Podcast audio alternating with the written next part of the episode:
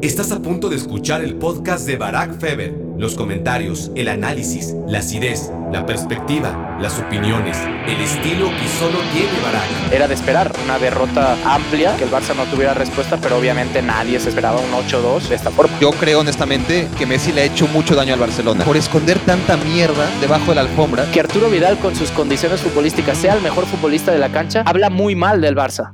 Hola, hola, hola. Bienvenidos a Me Quiero Volver Chango. Gracias por hacerme tu cómplice para matar el tiempo. Y bueno, estamos aquí otra vez. Recuerden que un capítulo toca de anécdotas, otro de un tema monólogo y esta semana nos toca de invitado. Y la verdad es que no podía invitar a alguien de la categoría de nuestro invitado hasta no tener objetivos básicos. Y me congratulo en decir que ya con la presencia de más de 10.000 reproducciones, que no está mal. Bueno, depende cómo lo veamos, ¿no? Si, si vemos que una estupidez que subía TikTok lleva un millón cien mil visitas, eh, pues las diez mil reproducciones del podcast de Me Quiero Volver Chango se quedan un poco abajo, pero, pero bueno, ya llegaremos al millón, seguro, ustedes lo saben, y, estamos para apenas tan pocos capítulos, realmente muy bien, y como siempre, muchas gracias por ello, pero pues yo no podía llegar con el invitado de hoy a decirle, te invito a mi podcast, si no era diciéndole, mira, ya tenemos 10.000 reproducciones, ¿no? Entonces, llegados a ese primer objetivo, me parece que es momento de presentarles sin más preámbulo a nuestro invitado Marc Rosas, que, bueno, eh, sin duda lo conocen, si saben quién es Barack Feber, tienen que saber quién es Marc Rosas, así que les presento a Marc Rosas, señores Alejandro Rodríguez, Alejandro Rosas, Alex Chapa, Andrés, Ángel, Carlos, Cristian, Daniel, Diego, Edgar, Eduardo, Eduardo Lea, Enrique, Ernesto, Felipe, Fernando, Gilberto, Guillermo, Hugo, Inés, Isaac, José, Juan Ángel, Juan Hernández, Juan Sánchez, Juan Manuel, Luis Omar, Manuel, Octavio, Oscar, Osmar, Pedro, Pepe, Ricardo Rodrigo, Salant, Sergio, Víctor Garrido, Víctor Hugo Ortiz, Víctor Hugo Reyes, Víctor Santiago. Les presento a Marc Rosas. Marc Rosas, te presento, no menciona toda mi secta, no, no son tan poquitos, solamente son los últimos que pasaron esta semana, la prueba de iniciación a la secta de Barack Feber. Marc Rosas, mi secta, mi secta, Marc Rosas, los presento con mucho gusto. Te, faltó mencionarme a mí también, porque yo también formo parte de ah, esta. Pero te, falta la prueba de iniciación. De esta secta feberista, no sé, no sé cómo se llama la, corriente, si es. Eh, eh, el, feberismo, a ver, ya, ya, buscaremos un nombre así, o no sé si ya lo, lo, tienes, pero no estoy de acuerdo en lo que decías, ¿eh? no, no, no, no se trata de reproducciones, porque esta charla que vamos a tener ahora la podríamos tener tranquilamente sin grabar o grabando, como tú quisieras, con un café en mano. De hecho, yo tengo un café en la mano ahora mismo, porque sé que vamos a disfrutar seguro hablando del tema que vas, que vas a presentar a continuación. Y yo no tengo la menor duda, Mark, cuando salió este tema, tú eras la persona con la que tenía que hablar. Eh, te lo dije, me siento a gusto con tu presencia, es maravilloso tenerte y lo declaro, lo de las 10.000 solamente era una manera de presumir, ¿no? Al, al número al que ya hemos llegado, pero lo hice con la mayor discreción posible, pero yo sé que que esto lo podríamos tener perfectamente aún sin audiencia y sería igualmente enriquecedor. Te voy a someter, eso sí, a, la prueba de iniciación, porque por más que quieras ser parte de la secta, y yo te agradezco mucho, eh, sería muy injusto que por tus palancas pasaras directamente a, a, esta secta de me quiero volver chango sin pasar por el rito. ¿Mauricio Pedrosa pasó el, rito también? No, no, ni siquiera lo invité al rito. Ah, no, no. porque, si no, no lo acepto. ¿eh? Si, él, si él forma parte de la secta, no, no entro. De hecho, eh, Mauricio Pedrosa, que fue el primer invitado a Me Quiero Volver Chango, tenía el reto de que llegaran 500 peticiones no para que fuera parte de la secta, sino para que fuera co-conductor de Me Quiero Volver Chango. Llegaron algunas, pero quedó lejos. Quiere acaparar absolutamente todo. Mejor que, se preocupe de, de, hacerle sombra a Hércules Gómez, que si no le va a comer el mandado ahí en, en su programa. Complicado, complicado. Hércules Gómez está mejor que en aquellos seis meses de gloria. Mira, tuvo dos grandes etapas Hércules Gómez como futbolista. ¿Jugando conmigo? ¿Jugando conmigo en Santos? las cinco semanas que, que, duraste tú dándole pases todas las semanas y, después te viniste abajo y, Hércules también. y, lo del Puebla, ¿no? Sí, sí. Pero, pero esas cinco semanas fueron un poco más de cinco semanas, tengo que reconocer, Mark. Anduvieron muy bien. Era semana tras semana, asistencia de Crozas, gol de Hércules, asistencia de Crozas, gol de Hércules. Se hicieron famosos mutuamente. Y lo bueno es que es agradecido, ¿eh? Es agradecido. Así como Mauricio Pedrosa seguramente no lo es porque lo hiciste famoso ahora siendo el primer invitado a, tu podcast, pero, pero Hércules sí siempre ha sido agradecido en ese sentido. Y de hecho creo que nunca, nunca volvió a marcar ni siquiera dos goles en dos partidos seguidos. ¿eh? No, pues no. No, sin crosas, no, no crosas, no party, no, no, no hay forma. Estaba difícil. ni, siquiera en la, ni siquiera en las copas, que eran su especialidad, ¿no? Sí, sí, sí. Oye, Marc, una tradición que instalamos precisamente con Mauricio Pedrosa en Me Quiero Volver Chango es que el invitado comenta cómo nos conocimos, cómo conociste a Barack Feber y una tradición vergonzosa también que instaló Mauricio Pedrosa en este sentido es que el invitado no se acuerde de cuándo nos conocimos. Así que ¿Tienes presente la anécdota de cómo conociste a Barack Feber? Entonces tengo que decir que no me acuerdo porque yo sí me acuerdo perfectamente. No, no, pues, ojalá pueda romper la tradición, sería maravilloso. Ah, ok, ok. No, sí, obviamente. Eh, yo acababa de llegar a Santos eso era 2012. Exactamente la fecha no me acuerdo, pero sé que era desde un inicio, desde mi llegada al club, uno de los primeros partidos que nos tocó en la Ciudad de México. Creo que me escribiste por Twitter, quiero pensar, y a partir de ahí tú formabas parte, no sé si lo sigues haciendo, no sé si la voy a regar ahora, no, no, no. Era, eh, teníamos Fútbol Sapiens. Te interrumpo aquí para que no te preocupes. Y es además una pregunta que me hacen muchísimo, muchísimo y voy contestando uno por uno, pero, pero sé que hay muchísima duda al respecto. Sí, yo fundé Fútbol Sapiens, fue mi blog, se convirtió en portal, le iba muy bien. Llegamos a contratar a gente tan distinguida como, como Marc Rosas, pero en un momento dejó de crecer, perdimos inversión y, y, la página sigue de manera increíble, inexplicable, pero, pero sobrevive. Pero yo ya no formo parte de ella eh, desde, uff, 2014 puede ser. desde que dejé de escribir ahí, ¿no? Exactamente. Desde que te abandonaste el barco, yo ya no tenía más sentido seguir ahí. Abandoné a, la gente Foro Sapiens, mucha de ella, mucho, mucho de ella, que seguro está escuchando este episodio. Pues así empezó todo. Eh, de hecho, me, me, buscaste, me llamó mucho la atención porque yo, eh, digo, ahora estoy de este lado, ¿no? De, de, las, de las canchas del otro lado, digamos, ya no, no en el verde, sino en las tribunas analizando y comentando, pero siempre me había gustado mucho, ¿no? Y, y, todo lo que, lo que tiene que ver con el análisis, con eh, las tertulias, sobre todo radiofónicas, que sabes que ahí en Cataluña, en España, es algo algo pues mítico, ¿no? alrededor del fútbol, el escuchar el carrusel deportivo, todo eso, y siempre desde pequeño tenía esa costumbre y siempre me había gustado mucho. De hecho, yo cuando termino el bachillerato, la preparatoria, eh, mi intención era estudiar periodismo, que así se llama la carrera allá, pero empieza mi vida de Willy Fogg, dando vueltas por, por el mundo, pues siempre de la mano del balón o, con el balón en los pies. Empieza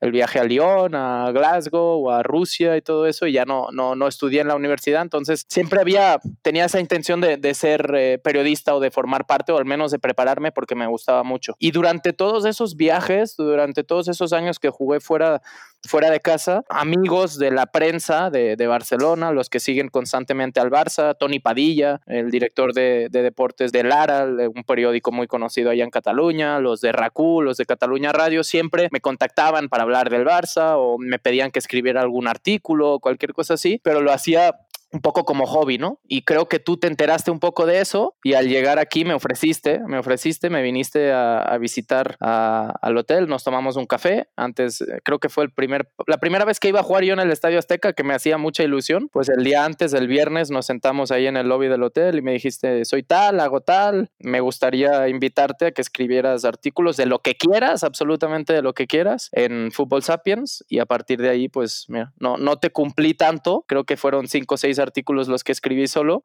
que me han, me han servido, te lo digo, que me han servido en el, en el presente, porque, porque obviamente cuando, cuando tú cursas una visa de trabajo o cualquier cosa así, necesitas... Sí, sí, necesitas demostrar, ¿no? Claro, claro, que, que, ya has hecho algo, ¿no? Que no, no, no, no de la nada vas a pedir esa visa de trabajo. Entonces, fue, fue algo divertido. Mira tú, ¿eh? Fútbol Sapiens te catapultó para tu visa. Sí, sí, sí, sí. Fútbol Sapiens y Barack Feber me, fue, el apoyo que, que, necesitaba para tener mi visa de trabajo. No, ahí, ahí empezó todo, ¿no? Y siempre, digo, has estado muy desaparecido de las redes últimamente. Eh, me dio mucho gusto cuando cuando volví a ver eh, tus tweets de opinión, sabes que, que, pienso bastante como tú, sobre todo en un tema que creo que, nos apasiona mucho a los dos, que es el Barça, eh, porque, porque, mm, y en eso yo tengo una gran lucha con muchos amigos, periodistas o gente que trabaja en el Barça, que es que tú no, no puedes dejar de admirar algo eh, pero, pero a la vez puede ser crítico, ¿no? O sea, no por ser crítico vas a dejar de admirarlo y creo que nosotros eh, tenemos esa, esa virtud, por así decirlo, sin echarnos flores tampoco y sin, sin pararnos aquí, sin subirnos el cuello de la camisa, pero, pero, pero sí, comparto muchas opiniones de las que, de las que a veces viertes eh, respecto al Barça y en estas últimas semanas te ha tocado hacer bastantes con lo que se está viviendo, entonces eh, qué bueno que también estás de vuelta ahí en ese sentido, aunque ya no escriba para ti en Fútbol Sapiens. No, y qué bueno que que, separas y aclaras los tweets de opinión, porque si los tweets de opinión sí los mando yo, pero aquí entre nos... El TikTok no lo voy a, no, lo, voy a analizar tu TikTok, tranquilo. Ya me dijiste que era tu hermano. en el TikTok ni cómo defenderme, porque ahí estoy yo, ¿no? Este, no, no, puedo decir que es el imbécil de mi gemelo, porque más allá que me ponga un casquito, eh, me detracta la nariz y los rasgos faciales inconfundibles. No, lo que te quería decir es que aquí entre nos y, entre la secta, que, es como también aquí entre nos, bueno, me van a regañar por lo que voy a decir, pero ya empecé. Em, los test de opinión, pues claro que soy yo. Em, los videos de, de, Cali Arena en YouTube, pues claro que soy yo. Eh, lo, en fin, todos aquellos tweets que no sean de opinión, es gente de confianza eh, que, que uno a veces necesita, sobre todo cuando no te gusta usar las redes sociales y necesitas jalar. Lo que es eh, el, más la información que la opinión, eso sí. es Exacto, las actividades, las dinámicas, ¿no? Para, para, lo que la gente famosa utiliza community managers, bueno, yo sin serlo, eh, porque no me gusta, la verdad, estar tan metido en las redes sociales, y ustedes lo saben, pues he recurrido a ello. Así que si ven alguna cosa que dicen, esto no clica con Barack, es que probablemente sea o sea, lo de los porteros que nos enganchaste a todos, eh, ¿no, ¿no eras tú? El de los eh, sobrevalorados, infravalorados y todo eso. La dinámica que apareció a través de TikTok sí que era yo, pero ya después de engancharte a ti y a Mauricio Pedrosa, em, no se lo digas a nadie, pero no, no, era yo. No puedo. Mira, mira, solo tenemos algo en común con Mauricio Pedrosa y es nuestro, nuestro afecto por Hércules. Ah, ah, también, también, perdón, entonces me olvidaba de esa, pero es eh, el afecto y el amor por Oasis y ah, por, y por el Manchester City y por el Manchester City, eso sí.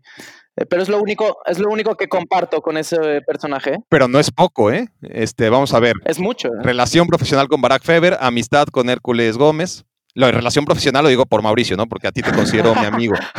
Y este. Y Manchester City, eso sí no lo tenía claro porque, a ver, obviamente Celtic sí, pero el City no lo, no, no. ¿Y eso? Es que yo soy muy fan de todo lo que va en contra, ¿no? Y cuando, cuando alguien, como yo, tal cual. Cuando, cuando alguien eh, eh, obviamente acompañado de una gran cantidad de dinero, ¿no? Eh, petróleo, como, como le quieran llamar, pero cuando alguien llega a un país que históricamente eh, se ha caracterizado por tener un tipo de fútbol peculiar eh, y más yo, lo sabes perfectamente, que viví tres años en Glasgow, que aún es más peculiar el fútbol escocés que el fútbol inglés, ¿no? Que la Premier, pero cuando llegan a intentar instaurar un tipo de fútbol que tanto éxito ha dado en otros lugares de, Europa y lo consiguen y, confían y no solo eso, ¿no? no solo en el fútbol profesional, porque creo que somos muy injustos y yo sé que hoy no me invitas para hablar del Manchester City, pero somos muy injustos mm, o no, porque al final catalogamos y analizamos y valoramos el éxito de una institución y de un club según los resultados del primer equipo, ¿no? Y si el Pep Guardiola no consigue la Champions es un fracaso porque ha invertido más de mil millones, ¿no? Desde que salió del Barça y bla, bla, bla, bla, bla, bla, bla, bla, bla. Pero no vemos o no todo el mundo ve lo que se está haciendo detrás de. Y cuando tú vas a Manchester y y visitas el Etihad y ves eh, la ciudad deportiva que han, creado ahí y, cómo trabajan con el fútbol base, con las fuerzas básicas, algo que en Inglaterra se ha hecho muy poco, ¿no? Y ahora lo vemos eh, recogiendo frutos ya con la sub-17, con la sub-20, campeonas ambos de, ambas del mundo, con una generación del fútbol inglés de futbolistas jóvenes espectacular que en el Mundial de Rusia ya fue eh, semifinalista. Y que para mí es, es muy atrevido, pero me gusta lo atrevido. Para mí es a pesar de ser Inglaterra, que no es poca cosa, es decir, eh, el factor de ser Inglaterra, pesa muchísimo para que sus probabilidades de éxito en la próxima Copa del Mundo sean mucho menores al de otras selecciones, igual con una materia prima muy importante, pero que no son Inglaterra, que no tienen el astre de ser Inglaterra, pero aún con ese hándicap, insisto, de, llamarse Inglaterra y, de nunca haber hecho nada en la historia del fútbol, más allá de inventarlo, de ganar su mundial en el 66 y, y muy poquito más. Em, yo diría que esta generación, no sé si todavía está esta Copa del Mundo, pero seguro que de esta a la siguiente, o sea, en un par de Copas del Mundo, tiene que pelear el Mundial, para sin la, duda. Para la nuestra, ¿no? Para la de Canadá, Estados Unidos la y de México. Norteamérica 2026, sí. Tendría que ser el favorito. Sí, sí, y, y, por eso, ¿no? Y obviamente eh, gran parte del, del, amor, y digo amor, pero digo el, la admiración que siento por el Manchester City es por Pep Guardiola, ¿no? Eh, ah, ok, entonces ya, o sea, no, no es desde Pellegrini esta, esta también, filia, ¿eh? vamos. También, ¿eh? También, o sea, la apuesta, por ejemplo, por David Silva, ¿no? Como un futbolista como David Silva puede llegar a la Premier y ser el futbolista que ha sido, ¿no? Cuando normalmente en la Premier fichaban John Obi Michels y, y Michael Ballax y futbolistas eh, Lampards y, y Stephen Gerrard, que son futbolistas de talento, pero mucho más físicos, de despliegue físico, de tiro de larga distancia, del típico fútbol inglés, ¿no? De segundo balón, Claro.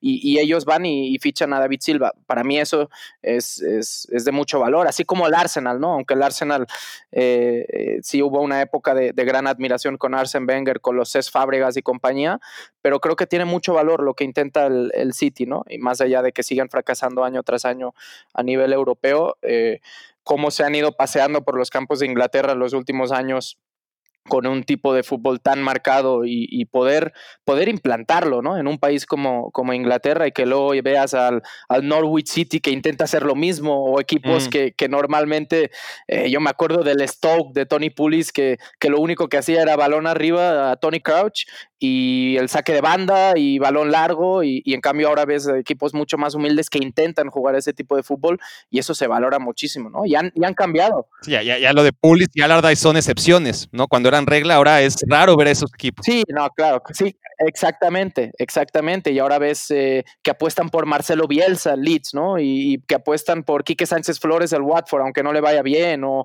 o, que apuestan por otro tipo de fútbol. Y eso a mí me encanta y creo que tiene mucho que ver eh, de los primeros que intentaron apostar por ese cambio, sin duda es el Manchester City. Y el Manchester City, obviamente ahora de la mano de Guardiola, pero antes de Pellegrini y también con Mancini, eh, han cambiado el fútbol, el fútbol inglés y, eso lo, valoro muchísimo. Sin duda. Ahora, Marc, eh, he de decir que estamos a 18 minutos casi de este capítulo. Y, y, es tremendo y, y, podríamos seguir con esto, pero no podemos dilatar más. Yo creo que a nivel inconsciente también el tema que nos trae acá, ¿no? Vamos. Eh, Vamos, vamos, y, vamos. y, tenemos que abordarlo por más que, que esté, estemos ya saturados y todavía lo que falta, ¿no? Para hablar de, de esto, pero, pero bueno, eh, obviamente con Marc Rosas se pueden hablar muchísimas cosas, como acaban de contemplar. Es uno de los comentaristas jóvenes, porque, a ver, Marc, ¿qué edad tienes? Es decir, porque la gente te ubica, no, él se retiró del fútbol, ya debe tener 40 años, ¿no? Porque lleva tres años en los porque medios, ¿no? Ve, porque así se ve también, ¿no? De jodido. No, desde, no, no, desde que te quedas la barba perdiste como 10 años. Eso, eso también hay que decirlo. Pero, pero, 32. pero Mark, es, la gente debe pensar, bueno, si se retiró del fútbol hace tres años, ahora debe tener 40, ¿no? Sí, 32 años tengo, me retiré a los 29. Eh, no vamos a dilatar más, vamos a hablar del Barça, obviamente, pero, pero me retiré por, por decisión propia realmente. Mucha gente me pregunta si la lesión, si no sé qué, no, yo me recuperé. De hecho, ahora corro más de lo que corría cuando era futbolista. Eh, es una de las paradojas. Sí, también, también es una realidad. No corría tanto, entonces ahora tampoco tengo que correr tanto para superar eso, pero, pero sí es una de esas paradojas que como futbolista no te gusta correr y cuando te retiras dices, ah, ahora me gusta salir a correr y corro medios sí, maratones y lo que sea, ¿no? Y, y, uno lo disfruta mucho más, pero físicamente estoy bien, realmente fue una decisión de vida, un cambio de vida con algo que me apasiona mucho, que es mi trabajo que estoy haciendo hoy en día, con la intención de, de ojalá poder disfrutarlo muchos años más y, y, bueno, sí tengo 32 años y a muchos les llama la atención porque eh, creo que la edad promedia del futbolista que se retira está en los 33, 34 años, ¿no? Entonces me retiré claro. a, los, a, los, a los 29.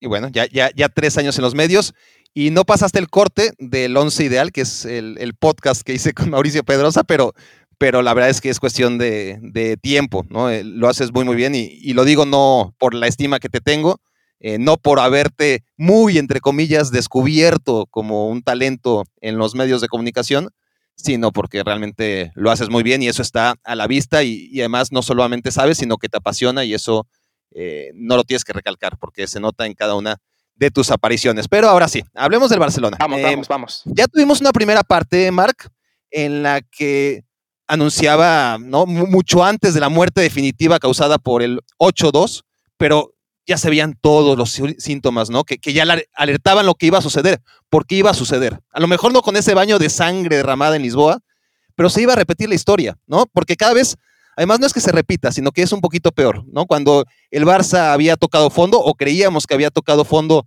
en el 0-4 en el Parque los Príncipes, y después de milagro logra la remontada, pero luego contra la Juventus vuelve a pasar lo mismo y pierde 3 a 0. Más bajo no se podía ir, no se podía caer, o, eso pensábamos, ¿no? Pero pasa un año y, Manolás le dice al Barcelona, sí, puedes caer mucho más bajo en aquella remontada de, la Roma. Y cuando pensabas que ya no había nada más abajo de eso, aparece Trent Alexander Arnold con aquel tiro de esquina en el que el Barcelona, ya, ya déjate la remontada, ya déjate el que Liverpool estaba sin Firmino y sin Suárez y con Robertson que había dejado ya el partido en el primer tiempo, sino que esa falta de tensión en el tiro de esquina, cobrado por Trent Alexander Arnold, me parece a mí mucho más doloroso que la remontada en Anfield en sí, ¿no? Porque además lo encapsulaba todo y ahora sí era el fondo del fondo. Claro, faltaba todavía eh, lo del Bayern Múnich. Y, yo le decía como sacando el paraguas, Mark, pero a ver, a ver si no nos meten siete, ¿no? Como recordando lo que había pasado siete años antes, pero me equivoqué, ¿no? Porque no nos metieron siete, eh, fueron ocho. Y aquellos siete ocurridos en una etapa de depresión del Barça, en donde Pep Guardiola se había ido, Tito Vilanova estaba enfermo, el Bayern Múnich volaba, es decir, era una goleada que parecía el fin de ciclo. Fueron siete goles, pero en 180 minutos. Aquí fueron ocho en 90. O sea, ¿qué, más se puede decir? Sí, era una crónica de una muerte anunciada, ¿no? Y, lo he hablado con mucha gente, eh, incluso eh, seguidores eh, del Madrid o, amigos míos que, son muy seguidores y muy fanáticos del Madrid, que, tenían la misma sensación, no sé si tú también la sentiste que yo durante el partido, y era ya llegado el minuto 55, 60, no sé qué resultado era en esos momentos, pero eh, después del gol de Suárez, cuando anotan el quinto y el sexto y el séptimo y el octavo, era una sensación de que ya, por favor, que termine ya, porque incluso ni, ni el madridista. Que no, entre, que, no, que no entre Cutiño, por favor, ¿no? Era como, no, no vaya a entrar no, eh, ahí sí, ahí sí me da mucho gusto. Cuando entra un futbolista que es eh, tan despreciado por, por la, opinión pública, por, por, los directivos, por se lo ha maltratado tanto, más allá de que no rindió como se esperaba de él ¿eh? en su llegada a Barcelona, pero a mí sí me da gusto que un futbolista, porque he estado del otro lado, cuando recibe la oportunidad marque la diferencia y diga, mira, aunque me despreciaron, aquí estoy, este soy yo, tengo gran calidad, soy el futbolista más caro de tu historia y tienes el valor de despreciarme de esta forma y mandarme a, un rival que te va a pelear la, Champions y te anoto dos goles, ¿no? Pero era una sensación generalizada, creo yo, de, del ya no disfrutar ni el madridista de fútbol, obviamente el madridista fanático y lo sigue disfrutando en las redes sociales y ves gente que solo te manda ochos y ochos y ochos y ochos para recordártelo, pero la gente de fútbol realmente era de ya que termine esto, porque, porque es un ridículo eh, que, lo haces propio, ¿no? Que lo sientes propio y dices, has estado en ese lugar y como profesional eh, era un querer y no poder y la imagen de Arturo Vidal eh, pues es, muy, muy representativa, ¿no? De, decir, voy a morder la, valla de publicidad porque si me pongo aquí a patear rivales, no, me, suspenden de por vida, ¿no? Y, la inoperancia que tenían, el querer, verías a Frankie de Jong flotar por la cancha queriendo presionar futbolistas y no le alcanzaba a nadie, Gerard Piqué, pobrecito que llegaba tarde a todo, Lenglet perdidísimo, todos, ni Marc-André Ter Stegen, ni Marc-André Ter Stegen. No, no, no, no. Marc-André Ter Stegen eh, eh, fallando todos los pases, el mejor portero de la historia con los pies. Era increíble y obviamente nadie puede disfrutar eso, nadie de fútbol. Eh, el, fanático en sí, pues obviamente hubiera seguido 20 minutos más y el Barça se hubiera llevado 15 y lo seguiría recordando y disfrutando, ¿no? Pero, bueno, así como había gente que llenaba el, anfiteatro, ¿no? O el Coliseo Romano para ver sangre, pues. Hay, gente, hay gente que sí, que disfruta de la sangre, ¿no? Y, obviamente se hizo mucha sangre y se seguirá haciendo mucha, mucha sangre, pero al final em, era la crónica de una muerte anunciada. Yo esperaba una goleada, yo esperaba un 3-0, un 4-0 sin respuesta del Barça, porque ni, ni a nivel individual sus grandes futbolistas, ni Messi está siendo o, estaba siendo el futbolista que había sido en otras épocas, ni Luis Suárez, aunque anota un gol espectacular. Eh, creo, que es el mejor, el mejor detalle eh, técnico de, de, los 90 minutos. Sobre Boateng, que es cliente, pase lo que pase, ¿no? Sí, pase lo que pase, Boateng siempre, siempre nos ayuda, pero pero ni a nivel individual, ni a nivel colectivo, ni a nivel entrenador, a ningún nivel, el Barça podía competirle al Bayern. Y obviamente ahora ya es ventajista hablar de eso y decir, no, es que claro, no podía competir. Y tú lo habías dicho y yo lo había dicho en todos los programas en los que participo. He sido muy crítico desde el regreso de la cuarentena, lo había sido antes, lo era con el Barça de Valverde.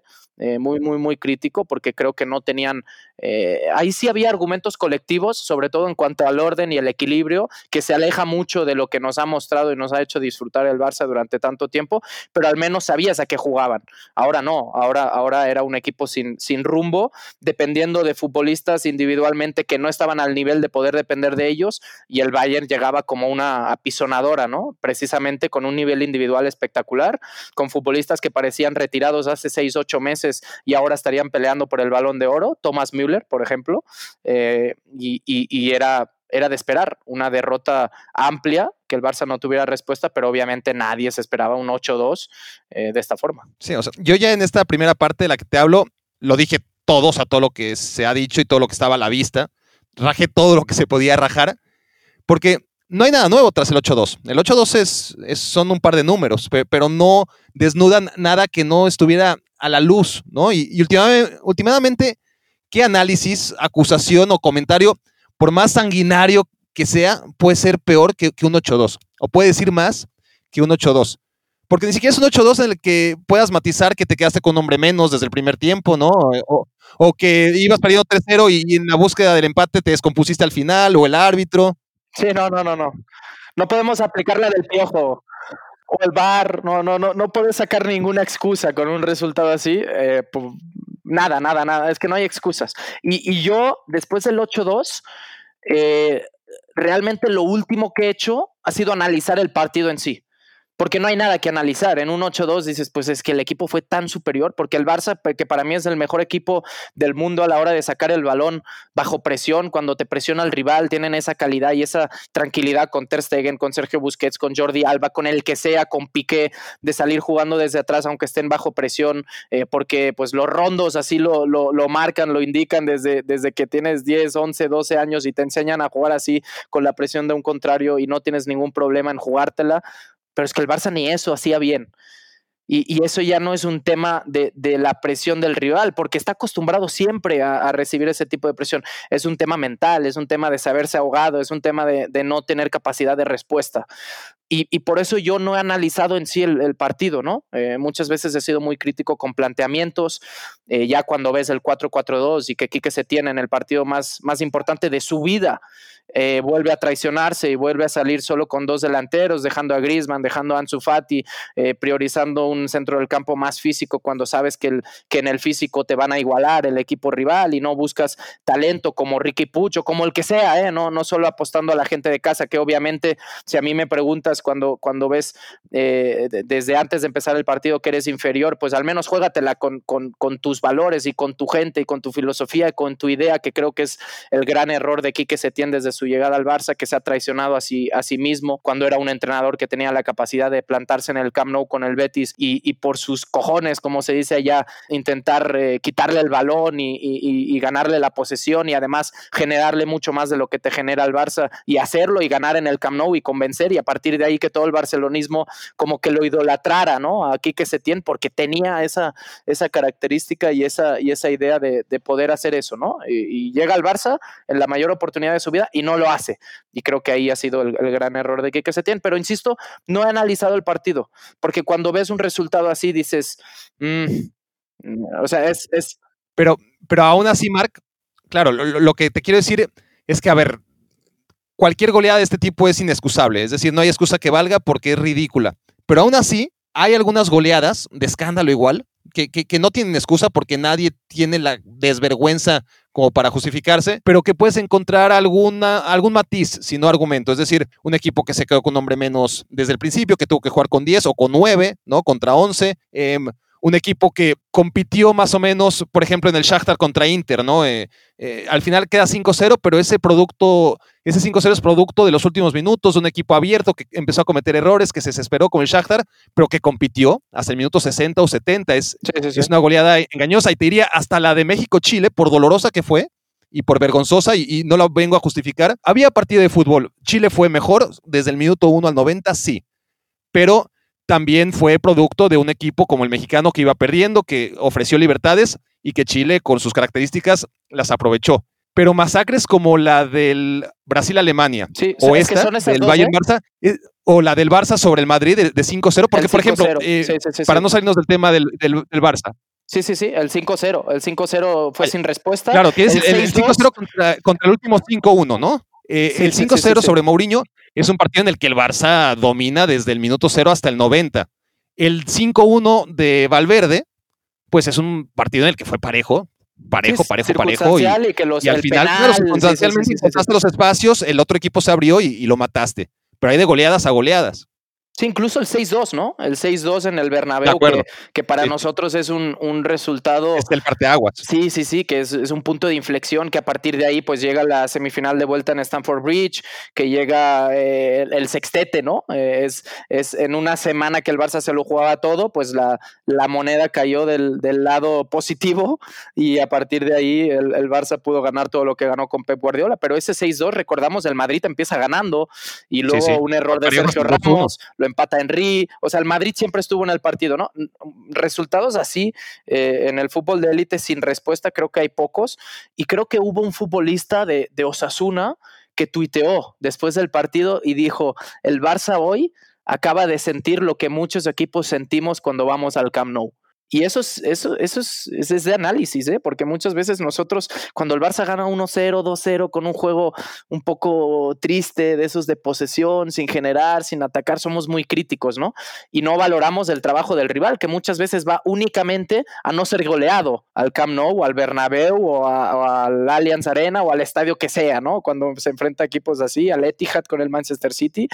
Y, y es una realidad, el Barça, el Barça fue un equipo un equipo pequeño, un equipo que en ningún momento preocupó al rival, un equipo, y, por eso es, eso es lo más preocupante. Pero al final, y, creo que el análisis que hacemos todos es que eh, además de ser una crónica anunciada, una, muerte ya anunciada que iba a suceder en, un momento u otro, yo, y, a eso quería ir, eh, mi análisis es que durante mucho tiempo las individualidades del equipo eh, o, incluso en algún momento el buen juego del equipo, ya hace, hace tiempo, hace meses, tapaban las vergüenzas del club y sobre todo una persona, eh, Lionel Messi, ¿no? Eh, ha atrapado todas las vergüenzas y las malas decisiones a nivel institucional que se han, que se han tomado en el, en el club, lo que pasaba en el, en el verde, en la cancha, pues hacía que nos olvidáramos de, de, todas las vergüenzas institucionales a nivel club. Y cuando ya cuando ya el verde no, no puede tapar eso, cuando el,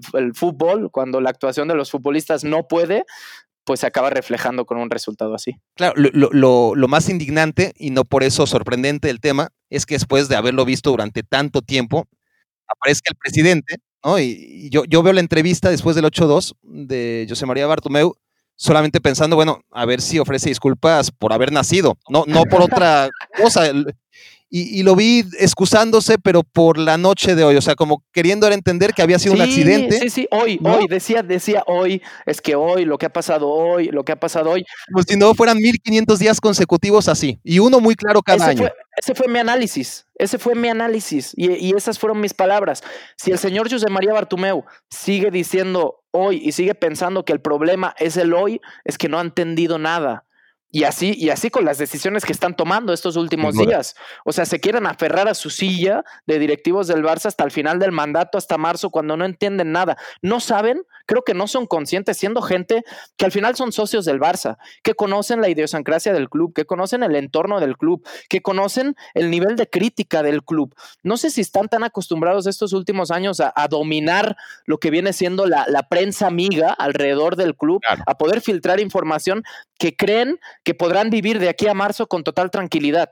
Que un buen resultado empezando la liga o empezando la Champions a partir del mes de septiembre o cuando sea, va a calmar las aguas. No están entendiendo nada. Ha llegado el momento de que se hagan a un lado y no lo están entendiendo. Y todo lo viven al, hoy, al hoy. Cuando hace seis meses sale una información y una investigación de que pagaron un millón de euros a una empresa que intoxicaran las redes sociales, que hiciera un seguimiento, que... que... A lo único bueno que le queda al club. No, no, no. no, los exfutbolistas, los ex héroes. No, no, no. O los que están todavía allá Es increíble. Es increíble, es increíble que el análisis y más cuando venimos de personajes tan emblemáticos y tan carismáticos, obviamente, en la época de Pep Guardiola, el, el, portavoz del club era Pep Guardiola, ¿no?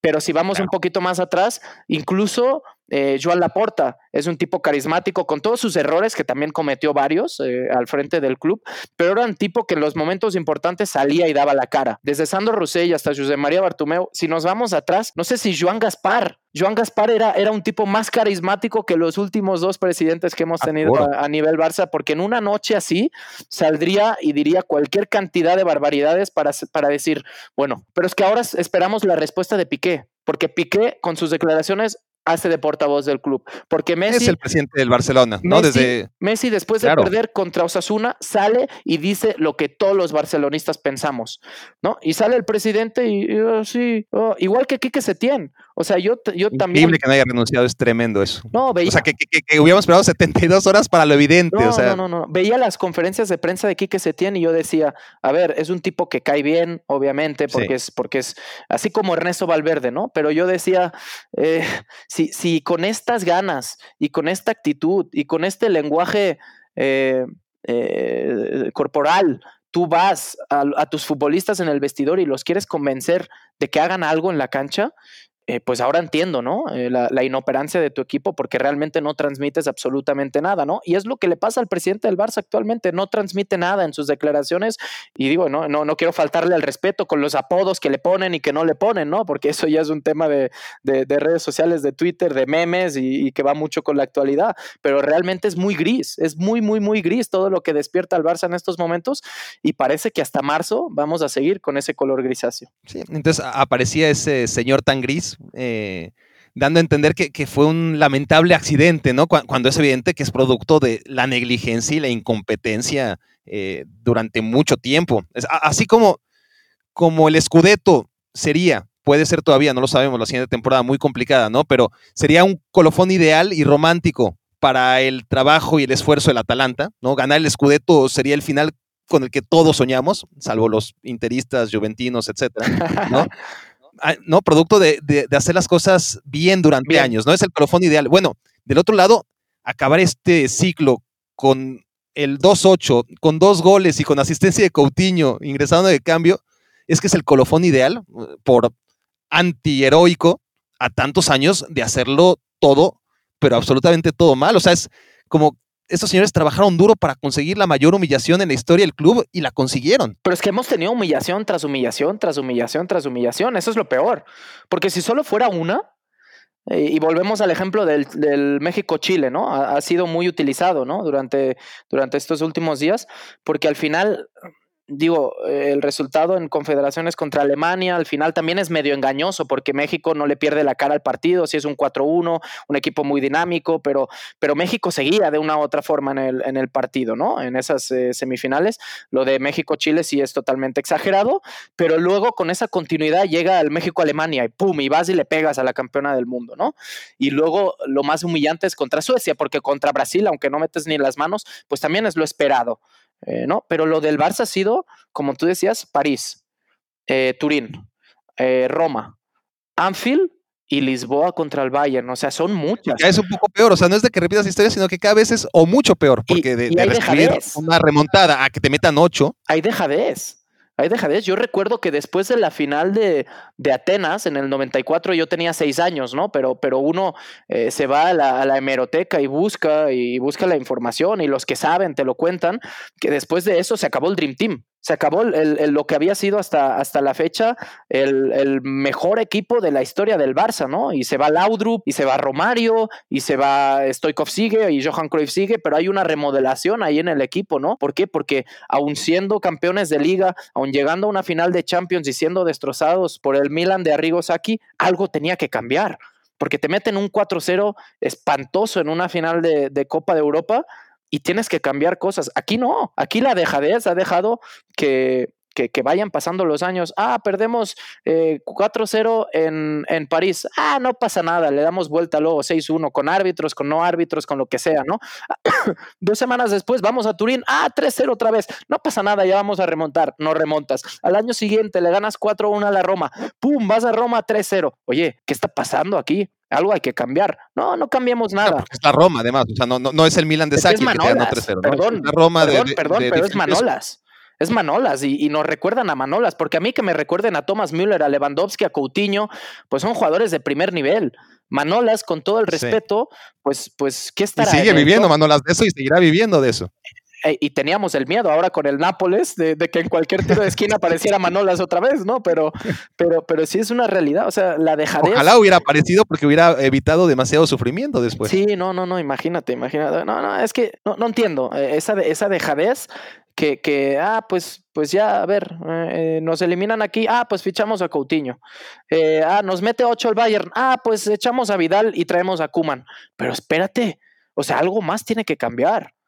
¿Qué, está pasando aquí? Te aferras a tu sitio. O sea, y además no, entiendo, porque creo que no son conscientes de lo que somos conscientes todos, absolutamente todos en el, mundo Barcelona, que es que la continuidad de la directiva puede suponer que Messi se vaya. O sea, ellos quieren cargar con el muerto de que el mejor jugador de tu historia se vaya durante tu mandato, cuando siendo socio del Barcelona, si tú, a ver, si yo soy socio del Barça y yo me planteo ser directivo del Barça algún día, que no lo veo, al menos como socio y al menos como junta directiva. Y quiero ser presidente del Barça. Y, y, veo que eso puede hacer que el mejor jugador de la historia tome la decisión de irse, pues ni que sea por amor propio, por amor al club.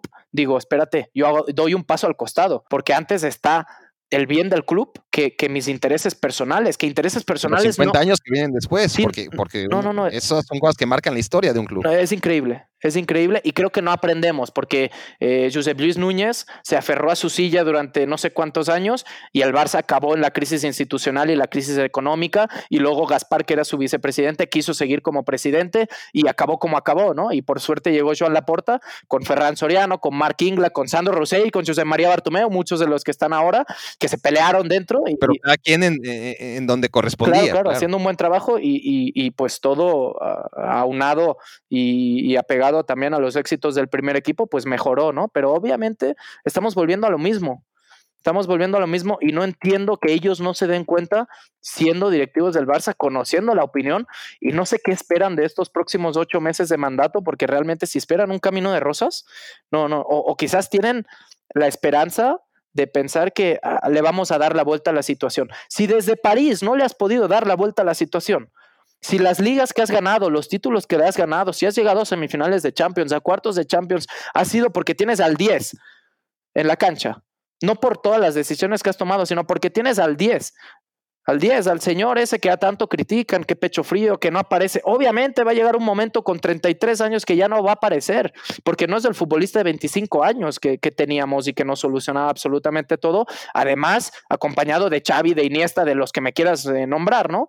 Pero ya date cuenta, date cuenta, analiza un poco, sé un, poco más, tienes que ir un poco más allá en el análisis. No, no, no entiendo, no entiendo cuál es, cuál es su, forma de pensar en estos momentos. Lo que pasa, Mark, es que han tenido tanta suerte, es decir, no llevaba ningún rumbo, ningún rumbo esta junta directiva en 2014-2015. Había moción de censura y bien ganada. Y de repente el equipo, porque no el club, el equipo de Luis Enrique se las arregla después de un muy mal inicio. El triplete. y, gana todo. Y luego vienen las elecciones que, habían adelantado. Y bueno, y, el socio, que es el principal culpable porque no tiene la menor capacidad de análisis, sobre todo en un club que siempre ha pregonado que es más que un club y que no solamente es el ganar, sino el cómo y el qué se ha hecho más allá de, lo que se ha hecho en la, cancha, en la cancha, que se estaba haciendo muy bien, con otro estilo si quieres, pero, pero muy bien. A teoría de los resultados ganas la Copa, la Liga y la Champions, pero puedes ver lo que vio, por ejemplo, el madridismo, que tampoco se jacta eh, de tener una visión mucho más allá de la cancha. y aún así el madridismo supo que Lorenzo Sanz, con todo y dos Copas de Europa, no era el hombre para presidir al, al, Madrid. Ahora que decías esto, lo estaba pensando. Y después de ganar la novena, el Real Madrid tiene unas elecciones. Y ese es cuando pasa lo de Figo, ¿no? Y, y, el madridismo sabe analizar que, que, que, siempre vamos, y obviamente ese paralelismo entre Barça y Madrid, y siempre buscamos el, el, el ejemplo del vecino, ¿no? Y, y aún ganando eh, las tres Champions, la séptima, la octava, la, novena, que fueron bastante seguidas en, cinco años, creo que se ganan las, las, las tres Champions, después de muchos años sin ganar la Champions, creo que es 98, 2000 98, 2000 y 2002, eh, exactamente. La de Glasgow, hay unas elecciones y todos apostábamos por la continuidad de Lorenzo Sanz, pero llega Florentino Pérez con ideas nuevas. y con, por Figo. Y con Figo Sí, Figo, claro, Figo no se No, no Figo fue el primero que apostó porque no, iba, a ganar el, tal Florentino. Y el madridismo tiene la capacidad de decir, no, ya hasta aquí, Lorenzo Sanz ya dio lo que tenía que dar, vamos a apostar por, por Florentino, ¿no? Y es increíble, ¿no? Y nosotros eh, que normalmente nos jactamos también de, de, ser muy puristas, de que, de que el Barça no solo es ganar, sino ganar, ganar de una forma eh, pues muy apegada a nuestra filosofía, a nuestro ADN, a la masía, bla, bla, bla, bla, bla, bla, bla, bla, bla. Nos dejamos llevar por una eh, gestión nefasta, pero una gestión que nos da un triplete, de unos señores que se apoderan de la presidencia cuando no les toca, porque el presidente que votamos fue a Sandro Russell, y, y de, de golpe pues es José María Bartomeu, y, ah, pues vamos a darle continuidad. ¿Por qué? Porque ganamos un triplete, un triplete que va de la mano de la MSN, Messi, eh, Suárez y Neymar, ¿no? Y un muy buen trabajo de Luis Enrique, que es lo suficientemente inteligente para poner eh, pues a todos los planetas en órbita y acaba eh, jugando un fútbol espectacular ese equipo, ¿no? Pero, pero también tenía fecha de caducidad. Y el Barça, y tú lo has dicho muy bien iniciando este análisis, el gran culpable del momento que vive el Barça Obviamente es la junta directiva, pero es el socio. Aquí no hay, no hay eh, la excusa del Valencia, del Manchester United, de, del City, si quieres, del Paris Saint Germain, del equipo que me digas, no, es que el propietario es el que toma las decisiones porque es el que tiene el dinero. No, no, no, no, no. Aquí los propietarios somos nosotros, somos los socios y nosotros somos los que votamos y nosotros somos los que nos hemos equivocado o los que tenemos que presentar ahora una moción de censura, ponernos de acuerdo y aun, en tiempos de, pandemia y de, confinamiento y de cuarentena y de lo que sea y decir, estos señores no pueden seguir más al, frente de nuestro club. Por, dignidad. Porque no, no, ya, ya ni sea práctico, porque, porque práctico no va a ser, es decir ya de todas formas se tienen que ir al final de este torneo, el, que está por empezar, el torneo que está por empezar pues ya va a empezar muy pronto porque pues, la, vida sigue y, el hecho de que se esté jugando la Champions a finales de agosto no quita que ya para octubre estemos otra vez inmiscuidos en Champions y en Liga y en todo, ¿no? Pero no por practicidad, sino por, por vergüenza, ¿no? Decir, a ver, es que si ellos no tienen la vergüenza de, hacerlo por mutuo propio, eh, porque adelantar las elecciones en marzo es, es otra, a ver, ¿es una declaración de intenciones? No, no, no es absolutamente nada. No, no, adelantar las eh, elecciones para marzo porque necesitas que agosto, septiembre, octubre, noviembre, diciembre, enero, febrero, marzo para preparar unas elecciones que ni siquiera son de un estado, son nada más una institución. Sí, sí, sí, sí. No, en el momento que vive el Barça con tres semanas tendría suficiente, ¿no? Para preparar unas elecciones. No sé, no sé si es un mes, no sé qué dicen los estatutos exactamente del, del, club, pero creo que es un mes eh, de, campaña electoral. Eh, pero pues es que también los candidatos, llámese Víctor Font, llámese Joan Laporta, llevan mucho tiempo haciendo campaña electoral, sobre todo Víctor Font de una forma mucho más, mucho más discreta, no se sabe si Laporta se va a presentar o no, eh, o yo creo que una candidatura conjunta sería lo más, lo más interesante, eh, lo más inteligente también, porque Laporta ya perdió unas elecciones, como, como bien comentábamos ahora en el 2015, pero quizás los que no han tenido tiempo de preparar esa campaña electoral sería la Junta Continuista Alguien de dentro del club, alguien de dentro de la junta directiva de estos momentos que, lo que quiere es tiempo suficiente y yo creo que esa reunión eh, del, del, lunes después de lo pasado contra el Bayern tiene mucho que ver con eso, ¿no? El pensar y esperar el tiempo suficiente para poder colocar a alguien para darle continuidad a este proyecto según ellos, ¿no? Porque si ahora se presenta alguien de la Junta Continuista, está claro que no tiene nada que hacer. Quizás su esperanza es, vamos a cambiar un poco el rumbo del, del equipo y quizás, no sé, no sé, no sé quién podría ser, ¿no? Porque no, no, no me aparece ningún nombre posible que se atreva de la actual Junta Directiva a decir, yo me presento como directivo como próximo presidente. No, no, no, no, no me lo imagino a ninguno. No sé si Erika Vidal. claro, la, cosa que te decía es que tienen tanta suerte que, que, en 2015 ocurre eso. Cuando ya estaban en la cuerda floja, resulta que el equipo sale campeón de todo y, y que el socio no tiene la madurez como para ver un poco afuera de lo que pasó en Berlín. Y luego pasa lo que está pasando, la hecatombe de ahora, en un momento de la historia en el que estamos, ¿no? Con estadios vacíos, sin pañoladas, Em, de por sí el socio se ha distanciado demasiado ¿no? de, la realidad del fútbol, más allá de lo que ocurre a distancia en la cancha. El fútbol en sí eh, cada vez está más lejano en realidad de los aficionados y por lo tanto en el Barça más alejado de los socios. Pero es que hasta eso ah, la, suerte les ha sonreído a estos ingratos, ¿no? Porque, porque, claro, eh, cuando vives en esa realidad eh, alterna en la que ellos viven, en su burbuja, en la que solamente fue una mala noche la que ocurrió en Lisboa, y no tienes una gente que te llene el estadio cada 15 días y te recuerde que, que no te quiere ahí, pues es mucho más fácil seguir viviendo en tu burbuja. Esa, es la realidad, ¿no? Y muchos lo comentamos a veces porque recordamos las grandes pañoladas, eh, porque así es mucho, ¿no? Eh, de despedir al equipo cuando no le gusta o cuando el socio está en contra de, la junta directiva, de voltearse hacia el, hacia el palco presidencial y sacar el pañuelo blanco.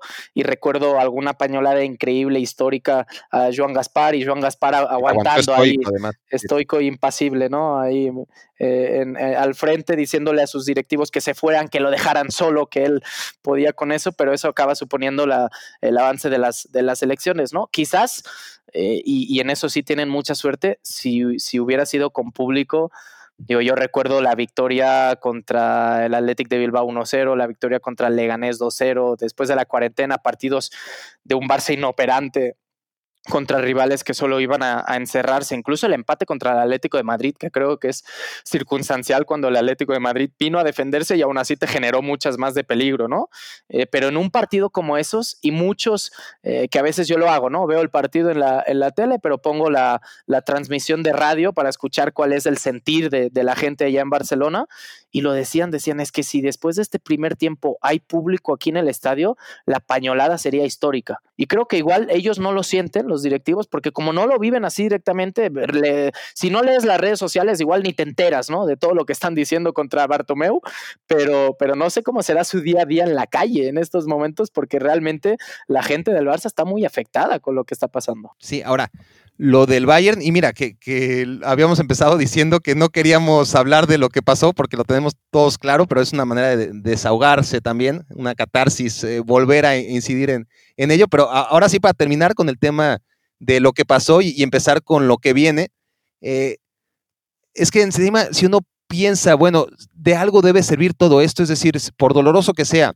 si perder 8-2, porque porque además te toca, te han tocado otro tipo de rivales, ¿no? La, Roma, el Liverpool. No te había tocado un rival tan sanguinario como el Bayern, ¿no? El, Bayern es como, como creo que la tía o la suegra, ¿no? Que, todo el mundo hemos tenido o, conocemos a alguien que ha tenido, que, que te conoce bien, que no te respeta nada y que te ve hundido y te dice tus verdades en frente de todos sin ningún tipo de consideración para hundirte aún más de lo que ya estabas, ¿no? Y, y así fue contra Brasil en, el Mundial y así fue ahora contra el Barcelona. Ni, ni, siquiera eso me parece que está sirviendo como para que el Barcelona o, la directiva del Barcelona realmente cambie, cambie y, y ya, ya es demasiado tarde. El efecto debió haber sido inmediato, ¿no? Eh, todo lo que estamos hablando, llamar elecciones lo más pronto Yo tuve posible. Esperanza, ¿eh, Barack?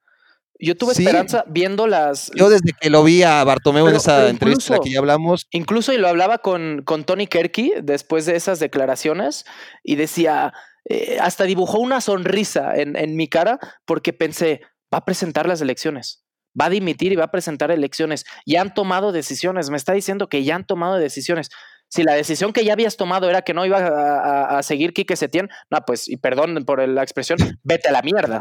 porque eso ya lo sabía todo el mundo. Y es un eufemismo decir vete a la mierda. Sí, sí, sí. O sea, eso lo sabía todo el mundo. Y es una, una expresión muy de allá. O sea, pero, pero, pero si esa es la decisión que no, ya nos hemos sentado y en esta semana, después de que terminara la liga, antes de la Champions, decidimos y ya habíamos tomado decisiones de cosas que van a pasar. ¿Qué? ¿Que no va a seguir Rakitic? ¿Que no va a seguir Arturo Vidal?